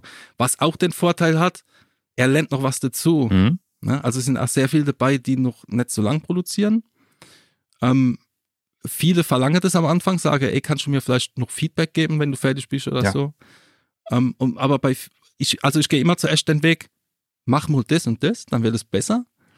Wenn der Kunde jetzt sagt, er hört es nicht, er kann es nicht, er hat die Skills noch nicht oder der Raum gibt es nicht her, er hört es einfach nicht, Ja. dann gehe ich manchmal den Weg und sage, okay, dann lass uns vielleicht einen Stem Master machen. Aber ich versuche immer zuerst den Kunde dazu zu bringen, dass er das selber im Mix noch machen kann. Mhm. Weil das Ziel ist, er wird besser. Das nächste Mal habe ich ein besseres Pfeil vielleicht Mhm. auch, ja. Und er lernt was dazu. Also man hat dadurch nur Vorteile. Ja. Das ist halt. Das heißt, du arbeitest gar nicht am häufigsten mit Mixing Engineers zusammen, sondern mit den Produzenten, die dir dann einfach einen fertigen Track Genau, genau, schicken. ja. Aber das ist Mhm. wahrscheinlich auch genreabhängig oder? Also zu, ich, fast der größte Teil sind einzelne Produzenten. Okay. Ähm, wobei ich auch mittlerweile sehr viele Labels habe, die bei mir mastern lassen. Mhm. Also ich habe jetzt gerade ein neues Label aus Finnland, Mhm. das bei mir Kunde ist. Das schickt mir regelmäßig Tracks und ähm, ja, die haben dann halt gewisse Vorgaben. Ja. Mhm. Also Labels geben manchmal Vorgaben, die Okay. zwar nicht immer so einzuhalten sind, je nach Audio Audiomaterial. Weil da fragt man dann nach einem neuen Pfeil und dann, ah nee, die Festplatte ist abgeraucht, das gibt's da mehr, Mhm. mach mal. so, Okay. Deswegen habe ich vorhin, deswegen habe ich vorhin das mit dem Zaubern gesagt. Mhm. Ja. Ähm, genau, aber der größte Teil ähm, sind wirklich äh, Produzenten, also jetzt keine Mixing Engineers, die sind einfach Leute, die zu Hause ihre Musik produzieren und das gemastert haben wollen. Mhm. Ne? Sehr cool. Ähm, du hast gesagt, du, Und auch viele Kunden, die von äh, AI-Masterings dann zu mir kommen, Ja. teilweise. Ja, da sprechen wir gleich noch drüber. genau, ja, ja, genau, das ist ein wichtiges Thema, ja. genau. Du hast gesagt, du benutzt Wavelab zum Mastering. Wie bist du zu Wavelab gekommen? Ich meine, klar, bekannte Mastering-Software, aber warum? Ähm, ich musste meinen Workflow verbessern. Mhm. Ich musste meinen Workflow deswegen verbessern, weil es halt immer mehr wird. Ne? Also es ist gut, da freut man sich natürlich drüber. Ähm, aber man hat ein Kind, man hat eine Frau, man hat noch andere Sachen und die, das, man muss das irgendwie alles unter einen Hut kriegen. Ne? Und ähm, Wavelab bietet vom Workflow her einfach mehr Möglichkeiten, ja. Äh, äh, teilweise Prozesse parallel laufen zu lassen. Ja, mhm. gerade so Rendering-Geschichten und so. Multiformat-Rendering finde ich super, mhm. ja, weil viele Kunden wollen noch eine MP3 dazu und so. Das kann man in einem Abwasch machen. Ähm, lauter so Geschichten und auch generell vom, vom wie es aufgebaut ist von den Fenstern und so, finde ich top. Ja. Mhm. Ja, das ist interessant, dass du das sagst, weil der, der ich finde, der Workflow von Wavelab ist ein sehr, sehr eigener. Und ich kann auch verstehen, dass ja, den genau, nicht jeder ja. mag. Also das ist so ein. Also wenn man, ja. wenn man den aber beherrscht und lieben gelernt hat, wie man ehrlich gesagt nichts mehr anderes. Also ich bin sehr, sehr großer Fan von Wavelab geworden. Ja, ich kann das absolut nachvollziehen. Also ich finde es auch toll. Aber mhm. ich, ich verstehe auch, dass es so ein bisschen, ich sag mal, Ecken und Kanten hat teilweise, ne? Ja, das stimmt. Ja. Mhm. Also, es war am Anfang sehr gewöhnungsbedürftig, ja. ja, das stimmt. Ähm, wie ist es bei dir so mit, mit Stereobearbeitung? Also äh, ich meine jetzt mit Stereobearbeitung, äh, Manipulation zum Beispiel der Stereobreite. Benutzt du da mhm. spezielle mhm. Tools für? Ja, gut, speziell nicht. Also da habe ich zum Beispiel auch diesen äh, von, von Ozone, diesen, ähm, wie ist der, Exciter, glaube ich, mhm. gell? Äh, Imager, mhm. Imager heißt der, glaube ich, ne? Ich weiß es gerade gar nicht. Ähm, ja, genau, aber das, das benutze ich sehr bedacht, weil also das machen heutzutage die, die Produzenten teilweise sehr gut selber. Okay. Ja? Mhm. Also ich, ich tue tatsächlich sehr wenig nochmal äh, das Stereobild verbreitern oder mhm. so. Das mache ich, mache ich recht wenig. Außer es ist jetzt explizit verlangt, aber oftmals, also das, das ist komischerweise nie ein Problem, ehrlich gesagt. Das benutze ich selten. Ja. Wie ist so der umgekehrte Fall? Also musst du irgendwie, gerade jetzt im Bassbereich, oftmals irgendwie ein bisschen was reduzieren von der Stereobreite her oder ist das auch nicht mehr heutzutage so viel? Ähm, ja, doch, also das tatsächlich des Öfteren, ne? also so über so einen Monomaker mhm, oder genau. so, ja. Ähm, genau, also ich, was, wo es wichtig ist, also ich, ich kriege ja, was, was ich relativ cool finde, ich kriege ja immer öfters jetzt wieder so äh, Anfrage für Vinylmastering. Mhm. Mhm. Also viele wollen dann zum Beispiel einmal für digital und einmal für Vinyl gemastert haben. Und da ist es halt extrem, da muss man es machen. Ja. Also da achtet die Kunde auch nicht drauf, weil es eventuell nicht wissen oder so, aber da musst du ja gezwungenermaßen Mono sein. Ne? Mhm. Und auch bedachter peu à peu. Ja. ja. Die Kunden sind manchmal enttäuscht, wenn sie das Vinylmaster zurückkriegen, weil es halt ein bisschen ungewohnt dynamisch ist dann. Ne? Aber heutzutage, aber passt. Ne? Ja, guck mal, da passt doch perfekt hier gerade eine Frage vom User dazu, nämlich von äh, Dr. Mudubai. Ich hoffe, oh, ich habe dich richtig ausgesprochen. Was hältst du von Bandmaschinen hm. im Mastering? In der heutigen Zeit, wo in der Mastering-Kette würde man die am ehesten platzieren? Also, ähm, wenn ich Zeit habe, gucke ich ehrlich gesagt immer mal wieder, was der Markt so hergibt, weil irgendwann habe ich auf jeden Fall eine Bandmaschine. Mhm. Und wenn sie ähm, Finde find ich ganz cool. Mhm. Also ähm, ich habe ich ja öfters mal gehört und ich, hab, ich hatte mal einen Kunde, der wollte äh, bei mir ein Testmastering machen, also der wollte einfach mal probieren. Mhm. Und hat mir dann auch zwei Files mitgeschickt und ein File war davon nochmal über eine Bandmaschine gelaufen im Mastering. Mhm. Und es, es ist, also klingt gut, klingt weich und diese Sättigung, die da entsteht, wenn sie dann gewollt ist, also die muss man ja nicht so überfahren, aber wenn man so eine Bandmaschine überfährt, dann, dann, dann klingt die ja auch richtig. Mhm. Ähm, Finde ich angenehm. Also wenn es das Material und wenn es der Produzent will, die, diesen, diesen, diesen runden, diesen vielleicht etwas, ja, wie soll ich denn, das ist jetzt wieder die, diese Erklärung ja. vom ja. Audio, diese, diese, es ist, klingt rund unten, also wie wenn es so abgeschliffen wäre, mhm. nochmal außenrum, ne? Mhm. Die Älteren kennen das noch vielleicht von, von hochwertigen Tapes früher, ne? wenn man so eine Nakamichi, äh, mhm. Nakamichi Tape Deck hat oder so. Mhm. So in die Richtung geht es. Ähm, ähm, ja, finde ich gut, aber ganz ehrlich gesagt äh, sind auch Tools heutzutage so gut geworden, dass man diesen, diesen Sound von einer Bandmaschine auch auf, über Umwege hinbekommt. Ja? Also es sieht gut, ist gut, ja, es ist einfacher eventuell, ähm, aber bekommt man auch über diverse Tools hin, ja, wenn man es will, wenn man dahin will.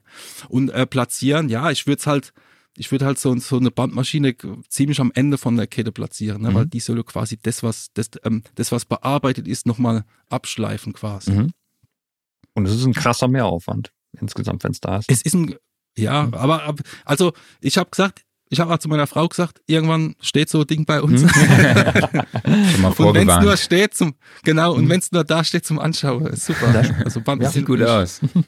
Ja, auf jeden Fall. Aber wie gesagt, jetzt vom, vom, vom äh, praktischen her, ähm, es ist sehr aufwendig und diesen gewissen Sound, den man damit erzielen will, bekommt man auch über Umwege, Mhm. Mhm. wenn man das will. Ja. Man muss jetzt nicht unbedingt eine Bandmaschine haben, finde ich. Okay, du hast zu Beginn ja auch schon mal darauf hingewiesen, beziehungsweise auch angesprochen, warum dieser Workflow so effektiv ist. Ne? Aber vielleicht kannst du es nochmal ganz kurz zusammenfassen, wieso du mit dem Workflow so effektiv bist und vielleicht auch sogar effektiver als in the Box. Ähm, genau, also ich finde halt die, die ähm, dies, diesen, diesen Umweg zu gehen. Also es ist Teil, heutzutage wirklich ein Umweg, die digitale Komfortzone zu verlassen, weil es ist so, so viel einfacher geworden und es wird auch immer einfacher sein. Ja? Mhm. Ein Plugin, was immer mehr macht, Plugins, die immer mehr machen und immer mehr und immer mehr. Und wenn man das dann mal verlässt und, und der Mensch versucht halt immer Umwege zu umgehen von der Natur her. Ja, ein Mensch ist einfach so, der Mhm. versucht so wenig Aufwand wie möglich. Wenn man das dann sich aber gibt, diesen Aufwand, behandelt man das Audiomaterial auch anders da. Also das war so ein Punkt, wo es für mich Klick gemacht hat. Ähm, ich erziele damit einen gewissen Sound, aber de, der große Pluspunkt ist, ich, ich gehe gezwungenermaßen einen Umweg und treffe andere Entscheidungen. Mhm. Das ist, äh, also das ist für mich selber ist das ein ultra Mehrwert, was mich sehr viel weitergebracht hat. Also das ist für mich so ein sehr großer Pluspunkt. Ähm, sollte man vielleicht auch, also wenn man jetzt, wenn man jetzt vielleicht mal produziert, sollte man das vielleicht auch mal testen. Mhm. Das hilft mit Sicherheit dem einen oder anderen weiter. Also mich hat es sehr viel weitergebracht, Mhm. so zu denken. Man denkt einfach ganz anders da dann. Okay, cool. Dann kommen wir auch schon zu unserem Schlussstatement. Ich mache dich mal hier wieder groß. Ich hatte ja schon vorgewarnt, dass wir noch über das Thema KI sprechen werden, aber Genau. äh, einfach mal an dich jetzt die Frage ganz dreist. Warum glaubst du, wird Mastering trotz KI weiterhin ja, ein wichtiger Bestandteil der Musikproduktion sein? Also, ähm, KI-Mastering habe ich selber noch nicht ausprobiert, aber ich kann äh, davon äh, berichten, also die Erfahrung, die mir meine Kunden gegeben haben. Also viele meiner Kunden haben vorher auch AI-Mastering gemacht, aber was sehr erfreulich ist, Hm. dieser persönliche Kontakt ist immer noch gewollt. Ne? Mhm. Also die Kunden, ich krieg, ich krieg sehr viele Anfragen, die sagen einfach, ähm, mach mir, äh, sag mir mal, gib mir mal Feedback zu meinem Mixdown, wenn du fertig bist. Oder wenn du mir das Master schickst, gib mir doch nochmal Feedback. Ähm, dazu kommt noch der Mix, um da, dass der gut funktioniert in so einem automatisierten Mastering, der muss gut sein. Also der Mix muss gut sein, dann funktioniert es auch ganz gut, so ein AI-Mastering. Aber es gibt heutzutage sehr viel Fehler noch. Also ich, ich krieg sehr, ich krieg selten richtig saubere Mixdowns. Ne? Okay. Man muss, also es gibt Leute, die haben das probiert und die waren nicht zufrieden, sind dann, haben dasselbe Track zu mir geschickt und haben gesagt, Sinan, hör mal. Und ich habe dann gehört, was diese AI da gemacht hat und was er halt nicht gemacht hat. Und der ausschlaggebende Punkt ist halt, die Leute wollen diesen persönlichen Kontakt noch haben und einfach, dass ich, ich nenne es jetzt mal übergreifend, die, ähm, dass Musik, also Musik wird immer mit dem Organ bewertet, mit dem es gehört wird. Mhm. Das ist das Ohr, das menschliche Ohr und das, so denke, glaube ich, noch viele. Ich finde es gut, dass es das gibt. Also, dass, dass Produzenten heutzutage diese Möglichkeit haben, dies, diese überwältigende Möglichkeit, AI-Mastering und Studios und Online-Services. Ähm, aber es funktioniert tatsächlich nur, wenn der Mix gut ist. Okay. Cool, danke dir. Da kam auch noch gerade eine Frage von einem User rein. Genau, richtig. Von Max Romeo. Wie lange brauchst du durchschnittlich für einen Song? Ich mache auch Mastering, es rechnet sich aber nicht so richtig, weil ich viel Zeit dafür brauche. Oh, das ist, dann brauchst du gute Kunden. Ja, es ist also es ist es ist total unterschiedlich, das kann man nicht so behaupten. Ich habe wenn man jetzt mal rein auf der digitalen Ebene bleibe, wenn man sich sein Workflow, wenn man sich sein Workflow gut, also jetzt angenommen, der Mix ist gut, Mhm. man bleibt digital, weil man ist der Entscheidung, okay, diese Tools brauche ich jetzt nicht, ich kann das realisieren mit meinen Digital-Tools. Dann kann man ein gutes Mastering in gut Viertelstunde, denke ich, wenn, wenn die Gegebenheiten da sind, ja, also wenn, wenn der Mix gut ist, was aber leider ähm, oft nicht der Fall ist. Also ich sage jetzt nicht, dass der Mix schlecht dann ist, aber, aber man muss teilweise mehr machen, nochmal im Loop eventuell eine Stelle hören und so, dann kann es auch schon mal sein, dass, äh, dass man eine halbe Stunde oder sogar eine Dreiviertelstunde für ein Mastering braucht. Wenn man jetzt auf digitale Ebene geht, kann es sogar manchmal noch länger sein. Mhm. Also das kann man so pauschal gar nicht sagen, weil ähm, dafür sind die Kunde und die Mixer einfach zu unterschiedlich. Das ist ganz schwierig.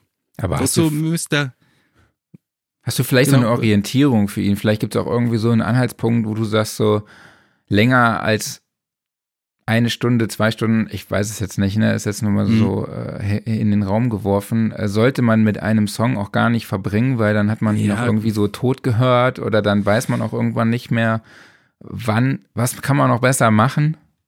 Also ich finde, ich finde halt, äh, ja, eine Stunde ist schon arg lang, finde ich.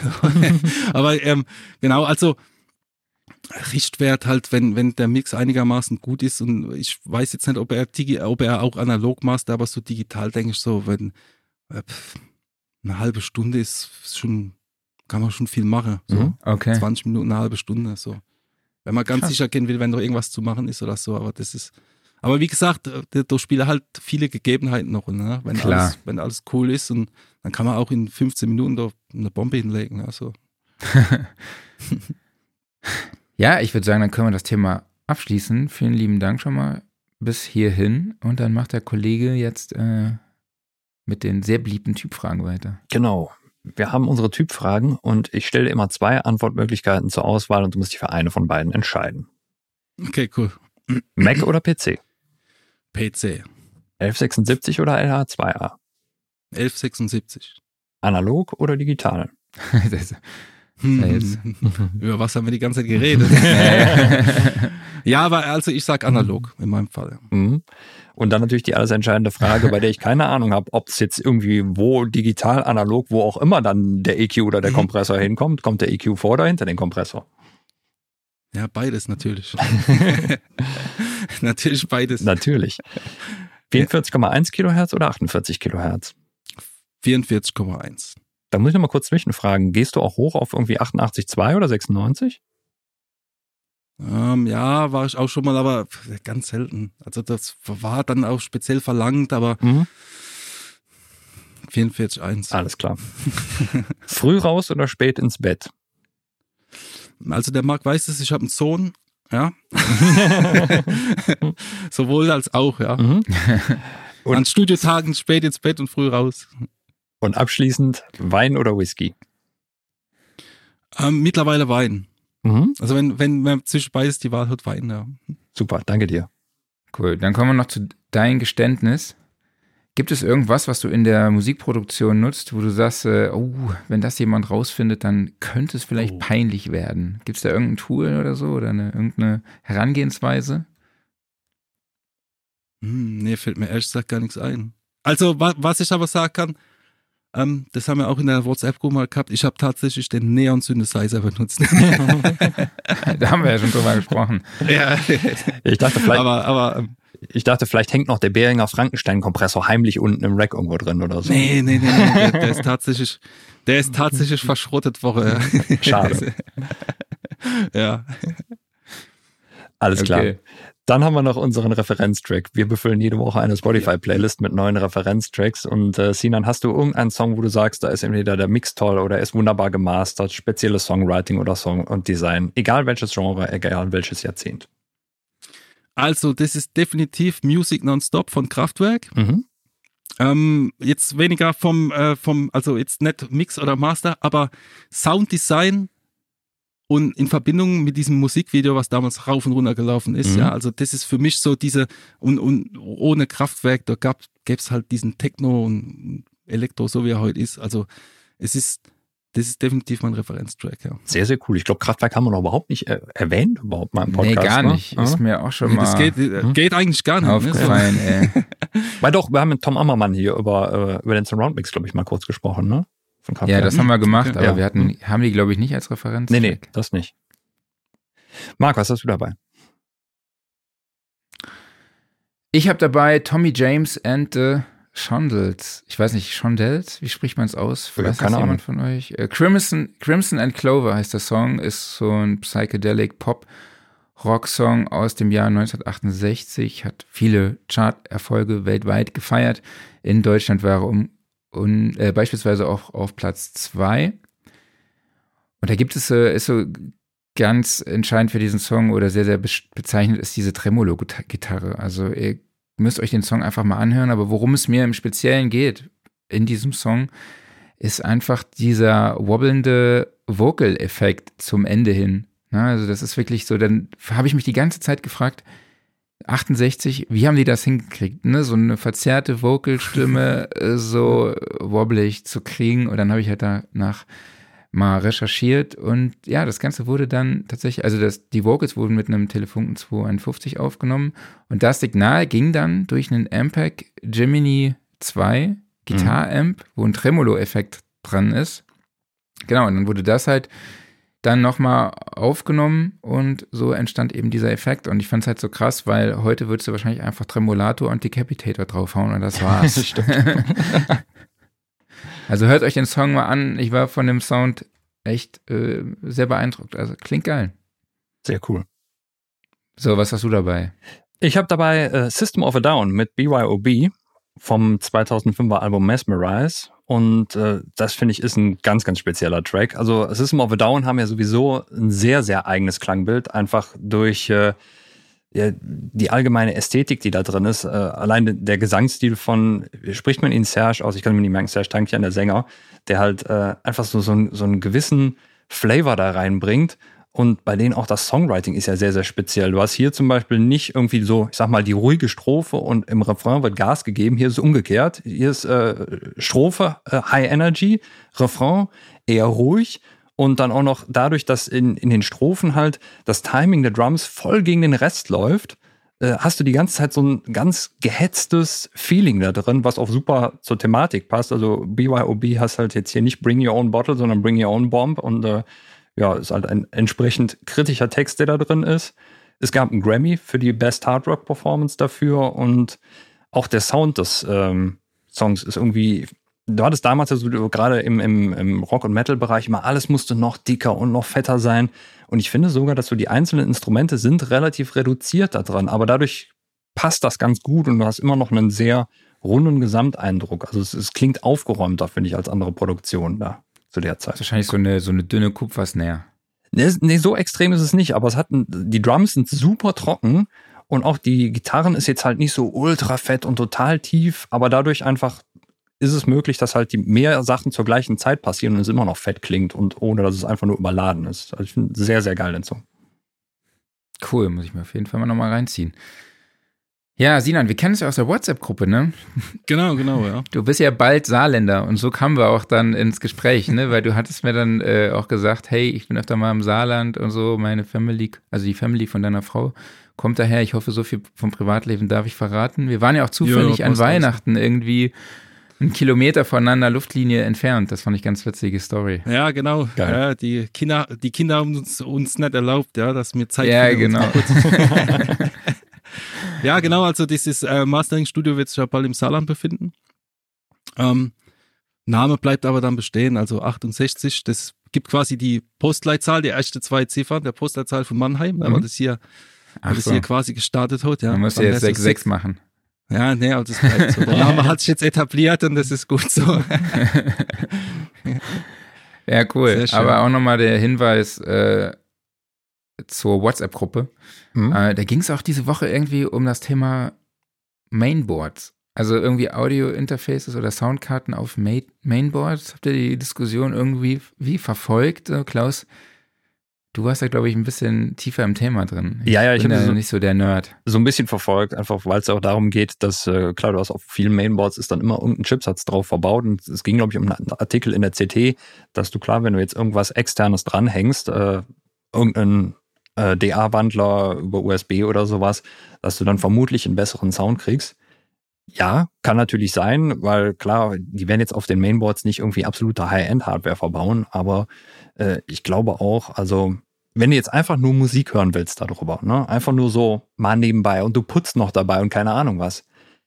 ob das dann so die 5% Klangunterschied wert sind, ich weiß es ehrlich gesagt nicht. Also Ja. wenn, vor allen Dingen, da finde ich es, glaube ich, wichtiger, ob das Ding einfach stabil läuft. Wenn du damit zufrieden bist, das macht keinen Stress, ja, dann ist doch gut. Wunderbar. Ne?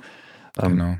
Ich denke, also kommt natürlich drauf an, wenn man jetzt damit arbeitet, Musikproduktion macht, dann ist es eh ein ganz anderer Schnack, weil dann brauchst du halt auch eine andere Hardware dafür. Da reicht der kleine Mini-Klinkeneingang oder so sowieso nicht mehr aus, um da irgendwie was mitzumachen. Aber wenn du einfach nur ein bisschen Musik hören willst oder keine Ahnung, du zockst was am Rechner und steckst mal eben den Kopfhörer ein, ich glaube, das ist völlig Ja. okay. Also ich kann jedem von euch die WhatsApp-Gruppe empfehlen. Ich finde, Ja. das sind immer sehr, sehr konstruktive und produktive Diskussionen. Da herrscht auch ein super Ton. Total. Also es ist Super nicht Diskussion. so wie in irgendwie in anderen Foren so. Es ist nicht Ja. so der Puristenton. Genau. Also es ist echt wirklich sehr sympathisch und macht auch echt Spaß und auch alle wirklich äh, ein großes Dankeschön an alle, die da so effektiv auch äh, und aktiv auch mit dabei sind. Ja, Riesendank und Riesenrespekt an euch alle, einfach, dass ihr so gut miteinander umgebt. Finde ich top. Ja, Ja, auf jeden definitiv. Fall. ja. Ja, Sinan, dann sind wir schon am Ende angekommen. Ähm, vielen, vielen lieben Dank, dass du dir die Zeit für uns genommen hast. Ich glaube, du hast sogar extra Urlaub genommen, weil du machst das Ganze ja auch nebenberuflich, richtig? Habe ich jetzt Genau, richtig noch im genau, Kopf? Genau, Genau. ja. Hm? Also vielen, vielen Ja. lieben Dank dafür. Wow. Für Ähm, euch immer. Danke dir. Danke, das hört man doch gerne. Ja, und ich würde einfach sagen, ich verlinke deine Kanäle, also Facebook und Instagram, dann einfach mal in den Show Notes und ich wünsche dir alles Gute und hoffe, dass wir uns dann mal im Saarland auch treffen können. Vielleicht auch Auf mit jeden Kids. Fall, ja. Vielleicht mit Kids, das ist Ja, dann ja, einfacher. super, super, super Idee. Sehr Cool. gern. Machen wir. Genau, ähm, vielen Dank euch. Ähm, hat sehr viel Spaß gemacht und jederzeit wieder. Super. Super gut. Wir kommen auf dich zurück. Dann mach's gut, ja? Alles klar, super. Macht's Vielen, gut. vielen Dank, Sinan. Mach's gut. Ciao. Tschüss. Ja, super Typ. Ja, absolut. Und Der sympathischste Mannheimer. sehr schön. Und wieder jemand, der eine Saarland-Connection hast, ne? Es ist, es ist Wahnsinn. Also, ja, ich fand's halt mega witzig und cool von ihm, äh, dass er hat auch neulich eine saarländische Band gemastert, Mhm. dann hat er immer so ein kurzes Video davon geschickt und so und mich, ich habe gefragt, welche Band das war und dann kannte ich die auch irgendwie Umwegen, aber klar, im Saarland kennt ja jeder jeden. Ich weiß, ich weiß, ich weiß, aber es gibt ja auch so, eine, so einen leichten Konflikt zwischen äh, Mannheim und Saarländern, beziehungsweise im Speziellen bei mir zwischen FC Saarbrücken und Waldhof Mannheim und äh, da tauschen wir uns auch ab und zu aus. ist Mannheim eigentlich größer als das Saarland? Danke euch fürs Zuhören. äh, wir sehen uns nächste Woche wieder. Nee, aber eigentlich Hallo, ey, das Saarland hat so viele Einwohner wie Köln. Was willst du jetzt? Ist das so, tatsächlich? Okay. Ja. Ja, ich, ich habe immer mal wieder so mitgezählt und bin mittlerweile so bei 13 Einwohnern oder sowas, glaube ich. Aber äh, Meinst du, die sind alle irgendwann mal bei uns im Podcast? Ja, ja, oder eben, was? genau. Vielleicht gibt's ja noch ein paar mehr. Aber du kannst doch vielleicht mal bei der Regierung in Saarbrücken anfragen, äh, so von wegen, können wir irgendwie so ein bisschen so Kulturbonus, irgendwie so, so, da gibt's doch bestimmt irgendeinen Topf, da, wo man so ein bisschen sich beteiligen Daran habe ich auch schon gedacht. Da Mhm. werden wir auch gleich noch mal drüber reden. Da kommt noch Mhm. was Was für eine Überleitung. Saarland. Ja. Aber jetzt gehen wir erstmal nach Hamburg. Ja. Ne? Also Machen wir das. ein bisschen in den Norden, nämlich Studioszene 2023. Save the date. 17. bis 19.10. findet die Studioszene gemeinsam mit der Leadcon auf der Ham Messe Hamburg statt. Mit dabei sind bisher als Speaker bestätigt Warren Ewart von Produce Like a Pro, Catherine Marks, die unter anderem mit The Killers gearbeitet hat, Moritz, Moritz Enders, den man von The Intersphere oder Silbermond kennt, Jill Zimmermann war auch schon bei uns im Podcast. Sie produziert beispielsweise Alexis on Fire, also mit. Sie arbeitet auch regelmäßig an Produktionen von Alice Cooper mit oder Three Days Grace. Und auch die beiden Producer von Quarterhead sind dabei, äh, die unter anderem für Vincent Weiss arbeiten oder halt auch schon für Nelly Furtado und Backstreet Boys gearbeitet haben. Also sind wirklich große Namen dabei und Leute, ich habe gestern Abend mit jemandem gezoomt, Hm. äh, da ist mir fast das Herz in die Hose gerutscht. So. Mhm. Eigentlich dachte ich, ich äh, zoome mit seinem Manager, aber plötzlich kam er dann auch dazu, was ich gar nicht wusste.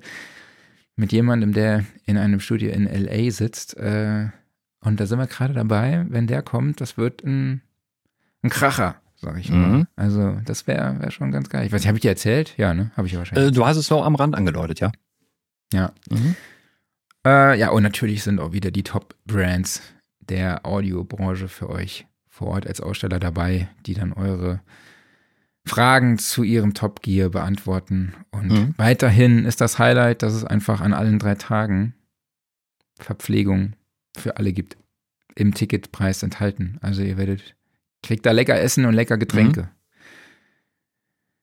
Und Infos findet ihr natürlich unter www.studioszene.de und ja, äh, auf unserer, also die Shownotes, da habe ich das glaube ich auch verlinkt, ne? Ja, bestimmt. Guckst du da ab und zu mal rein? Nö. okay, ich würde sagen, machen wir weiter. Jawohl. Ähm, wir hatten ja letzte Woche über Nachhaltigkeit gesprochen. Ja, sehr cool. Äh, daraufhin haben sich unsere Freunde von Cordial gemeldet. Mhm. Viele liebe Grüße an den Tim. Mhm. Ähm, die mit dem Echo Hemp ein Kabel im Programm haben, das äh, für Nachhaltigkeit steht. Ja, Ich kann es mal hier in die Kamera halten. zeig mal. Es ist grün. Ist das geil?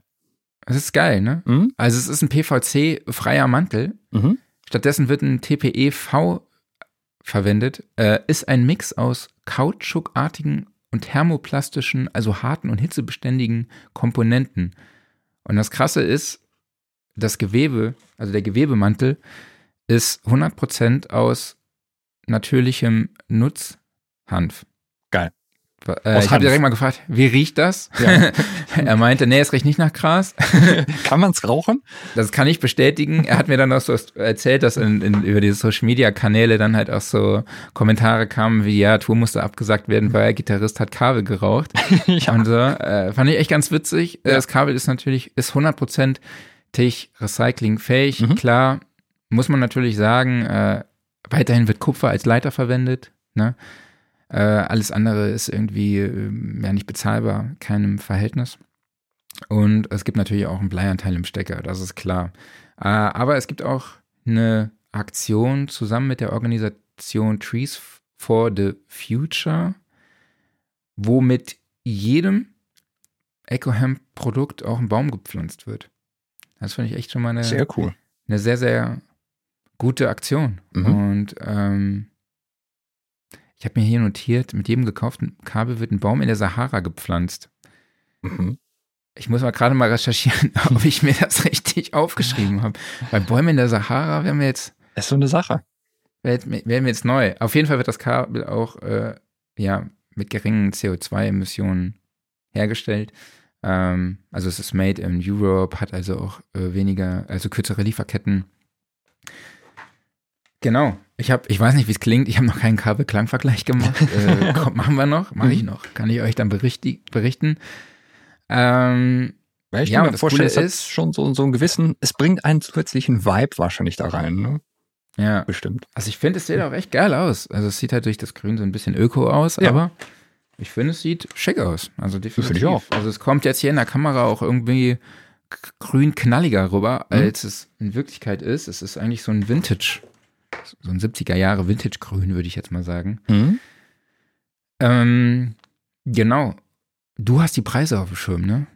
Ja, es war irgendwas, glaube ich, um die 50 Euro rum oder sowas, meine ich. Ja, also es ist nicht ganz günstig, aber in 55. Nachhaltigkeit Mhm. Für muss man halt auch investieren, ne? Ja. Das ist äh, nach wie vor so. Aber das Coole ist, wir verlosen heute drei Sets aus je zwei Instrumentenkabel, einmal mit sechs und drei Metern. Ach, wie geil. Warte mal, Alles- ich muss mal gerade eine Miezekatze auf den Schoß nehmen. Genau, also wir verlosen jeweils, also dreimal zwei Kabel, einmal sechs und einmal drei Meter, Mhm. äh, also Instrumentenkabel. Alles, was ihr dazu tun müsst, um diese Kabel zu gewinnen, ist in unserer WhatsApp-Gruppe zu schreiben, was ihr zum Thema Nachhaltigkeit beitragt. Also, äh, und die Kabel werden dann unter allen Einsendern verlost. Und Einsenderinnen Mhm. Gestern war ja Weltfrauentag. Oh ja. Muss man nochmal mehr Wert drauf legen. Ähm, genau. Also, einfach mal in die WhatsApp-Gruppe schreiben, wie ihr mit dem Thema Nachhaltigkeit umgeht, was ihr dazu beitragt und dann werden wir die, beiden, die drei Kabelsets unter allen EinsenderInnen Mhm. verlosen. Ich hoffe, es entabonniert jetzt niemand den Podcast oder äh, kündigt sein Sound Recording Abo, was alles schon passiert Alles ist, passiert. nur weil ich jetzt hier ausnahmsweise mal gegendert habe. Ich bin Ja. jetzt eigentlich nicht so der Fan davon. Also beziehungsweise wir haben halt extra auch, ja, wir gehen einfach ganz normal damit um. Ich kann es einfach nicht verstehen, warum das äh, bei manchen Menschen irgendwie noch nicht so im Kopf angekommen ist. Weiß ich auch nicht genau, aber ich glaube, wenn wir das Fass jetzt aufmachen, dann äh, Machen wir haben wir ja ein ganz halt anderes nicht. Problem. Wusstest du übrigens, dass der Weltfrauentag in Berlin ein äh, gesetzlicher Feiertag ist? Nö. Habe ich auch Find neulich gelernt. Finde ich ziemlich cool. Ich habe gestern auch irgendwie, äh, gestern war auch das Gespräch beim Spiel Bayern gegen PSG, ob es auch einen Weltmännertag gäbe.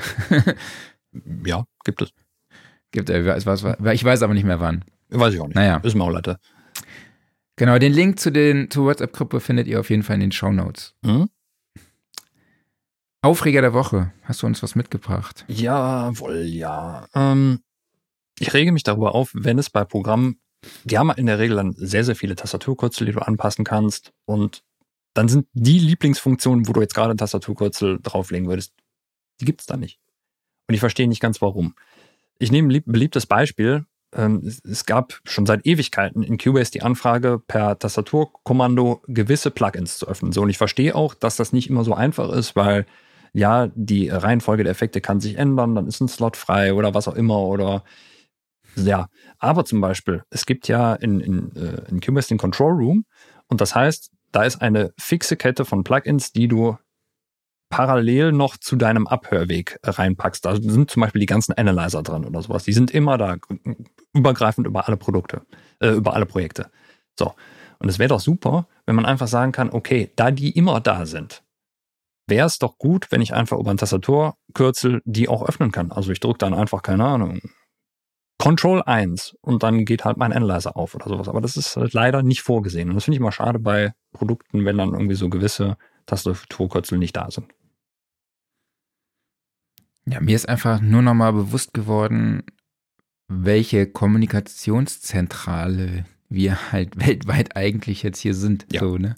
Ich habe ja schon so E-Mails, Instagram, Teams, WhatsApp, Facebook, äh, Discord. Es ist wirklich Skype, echt, Zoom, Slack. Skype, Zoom, ja, Slack. Monday, was weiß ich, es mhm. alles gibt. Ne? Es ist echt wirklich extrem krass und mir ist die Woche einfach nochmal aufgefallen, wie extrem anstrengend das auch sein kann, ja. auch wie auch ist, ne, teilweise. Ja, und jeder Kunde benutzt irgendwas anderes, deshalb äh, hier so am Stream Deck einen Knopf gebaut, wo dann irgendwie alle Chatprogramme gestartet werden. Oder alle Anwendungen. So sieht's aus. Die möchte ich nämlich nicht im Autostart haben, weil dann äh, nee. gibt ja auch mal Zeiten, wo man dann eben, wo die mal nicht angehen sollen. Dann haben wir Workflow der Woche. Hast du was dabei? Ja, habe ich. Ähm, ich glaube, ich habe schon mal RME DigiCheck irgendwann sicherlich erwähnt, aber ich muss es einfach diese Woche nochmal machen, weil ich es gebraucht habe. Und zwar DigiCheck ist eine kostenlose Software von RME, die immer allen Interfaces beiliegt. Und das ist so ein, ich sag mal, so ein Multitool. Also da ist ein äh, ein Analyzer drin, der ist jetzt nicht super fein, aber er ist halt da. Äh, da sind verschiedene Loudness-Meter drin, da ist ein Goniometer drin. Da ist unter anderem auch eine, äh, eine Recording-Funktion drin, die übrigens total super ist, einfach weil du damit sowohl okay. sämtliche Inputs abgreifen kannst, als auch sämtliche Outputs. Und du kannst einfach sagen, okay, ich nehme jetzt diese drei Inputs und diese sieben Outputs, die möchte ich bitte alle jetzt gerade mal aufnehmen. Und das wird dann gemacht. Und ähm, was halt praktisch war, ist, ich musste was testen in einer DAW, die ich jetzt hier gerade nicht nenne. Und da passt aber mein, mein Go-To-Analyzer nicht rein, weil der hängt halt in Cubase leider fest drin. So, und ich mu musste aber einen Analyzer haben und wollte mich jetzt nicht groß damit beschäftigen, was ist da. Und dann habe ich einfach DigiCheck geladen, weil DigiCheck hängt auf dem ASIO-Treiber drauf und gibt von daher einfach alles wieder. Den, den kannst du halt auch benutzen, um mal kurz zu gucken, ja, was macht jetzt gerade hier dieser Spotify-Song, den ich hier wiedergebe oder dieses YouTube-Video weil mhm. läuft halt einfach über die, äh, über die Audiokarte und da musst du auch gar nichts großartig machen. Ja, super cool. Konnte ich direkt alles mietern, so wie ich es brauchte. Und ja, kein Stress. Also ein tolles Tool, aber leider halt nur, wenn man eine RME-Karte hat. Warum wolltest du jetzt diese DAW nicht nennen? Weil es gerade ein Kundenprojekt ist. Ach so, das hast du ja nicht erwähnt. Das macht nichts. Jetzt darfst du es nicht mehr erwähnen, welche DAW nee. es ist. ähm, Offline-Modus. Mhm. Ähm, ich habe einen Film geguckt, aber, aber wolltest du deinen Workflow nicht erwähnen oder? Nur zur Sicherheit. Ach stimmt, ich habe ja auch noch einen Workflow dabei. Ja. Mhm. Hast recht. Ich war gerade schon verwirrt, warum du jetzt wieder weitermachst. Ja. Ähm, ich habe in meinem iPhone, ich habe ein neues iPhone, mhm. und in Kombination mit meinen AirPods konnte ich jetzt ein für mich personalisiertes 3D-Audio-Preset anlegen lassen. Das fand ich irgendwie witzig, weil ich das vorher noch nicht kannte. Ich musste dann mein Ohr scannen und meinen Kopf. So, da musste ich mein iPhone die ganze Zeit so mhm. irgendwie um meinen Kopf herum halten. Mhm.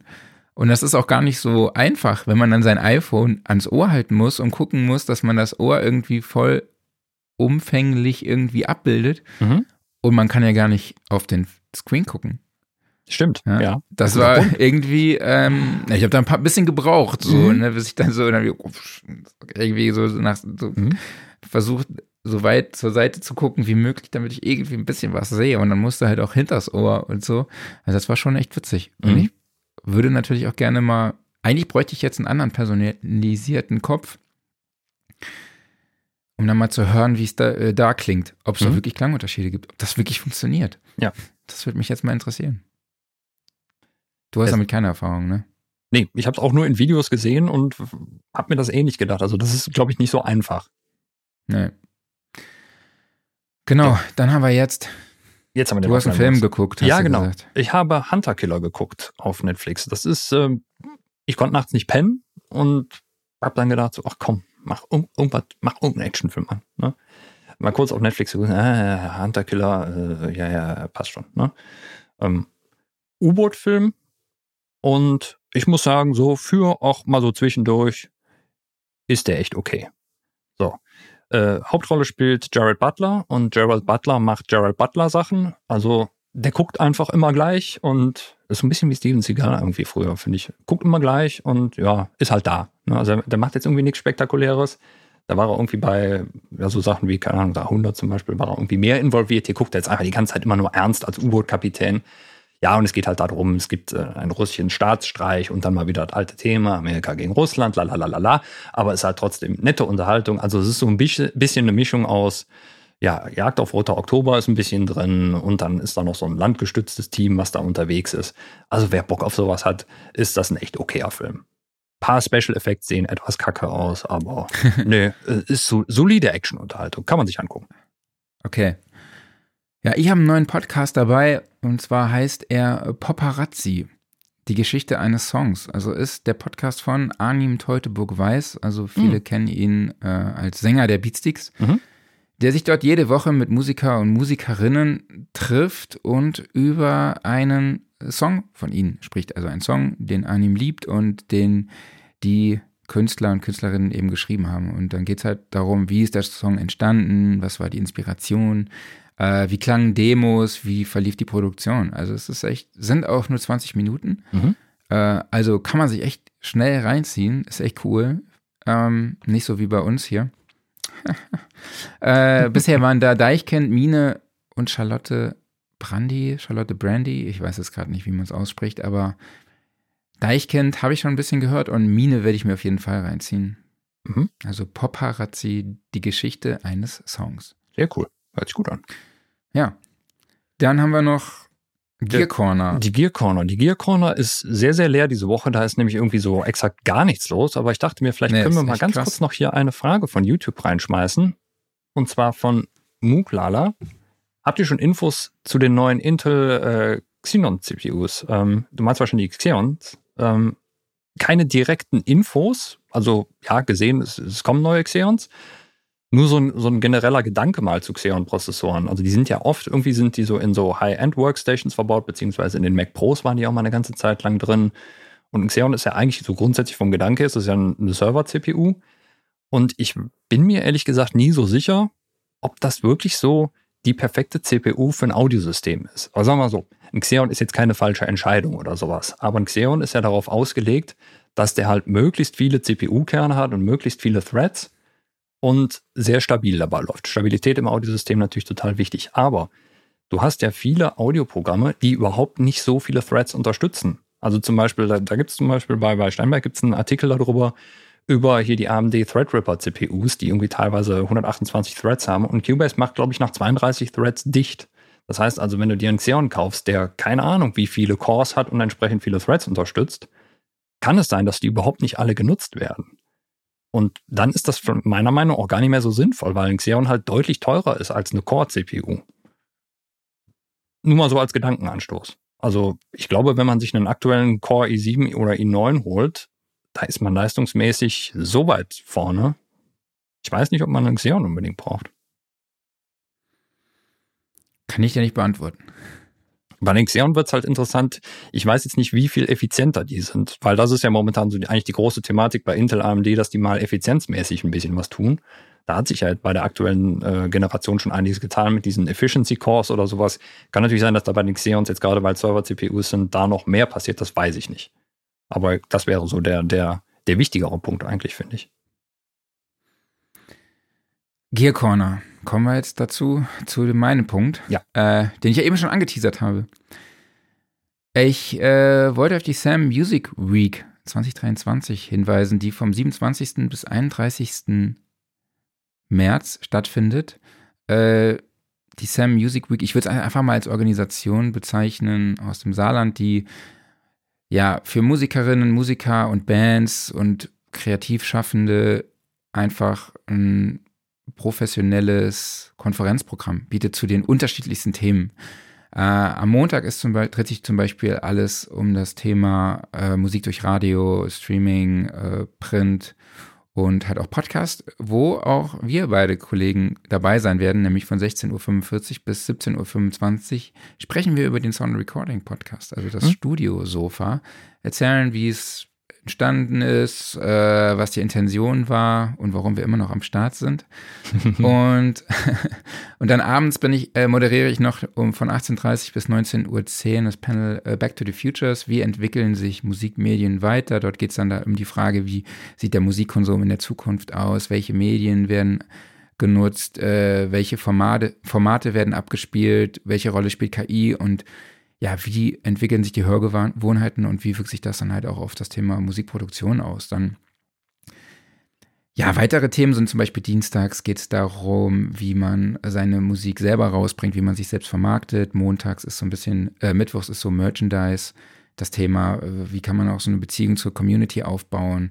Ähm, dann geht es donnerstags um das Thema Nachhaltigkeit, Gleichberechtigung und dann halt am Freitag auch nochmal um das Thema Netz, Werken. Also das ist auch alles kostenlos. Ihr könnt euch da einfach registrieren. Das findet per Zoom statt. Mhm. Ich habe gerade auch netterweise hier gesehen, dass wir, äh, war ja veranstaltet die Sam Music Week. Da steht Ausrichter von Sam Music Week ist die AMM Arts Music Media UG aus Saarbrücken. Mhm. Äh, gemeinsam mit tollen Partnerinnen und Partnern wie Doc 11, Promoting Creative Industries Saarland, dem Poprad Saarland e.V., dem Magazin Sound and Recording. Ja, geil. Das fand ich ganz, ganz geil. Habe ich jetzt gerade erst entdeckt. Vielen lieben Dank an die Freunde. Ähm, genau, Infos dazu findet ihr unter www.music-week.com. Und ein weiteres Highlight für mich ist äh, das Online-Songwriting Online Songwriting Camp, das parallel stattfindet, auch kostenlos ist. Und wer ist ein Speaker? Wer ist einer der Coaches? Dom Revinius. Der Mann der ist überall. Zweimal, ja, Saarländer, die, wir sind überall im Saarland, wir sind einfach ja. so gut vernetzt.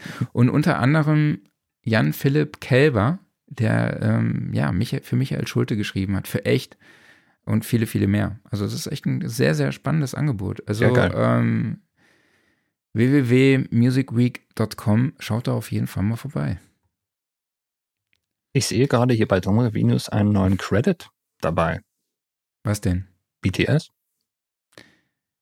Ja, vielleicht hat er da, er hat auch erzählt, dass er sich jetzt in diesem Bereich. Ja, ja. Äh, er hat ja erzählt, dass er sich in Richtung K-Pop äh, ja. orientiert. Aber wenn du einen Credit bei BTS hast, hast du schon den Endgegner besiegt.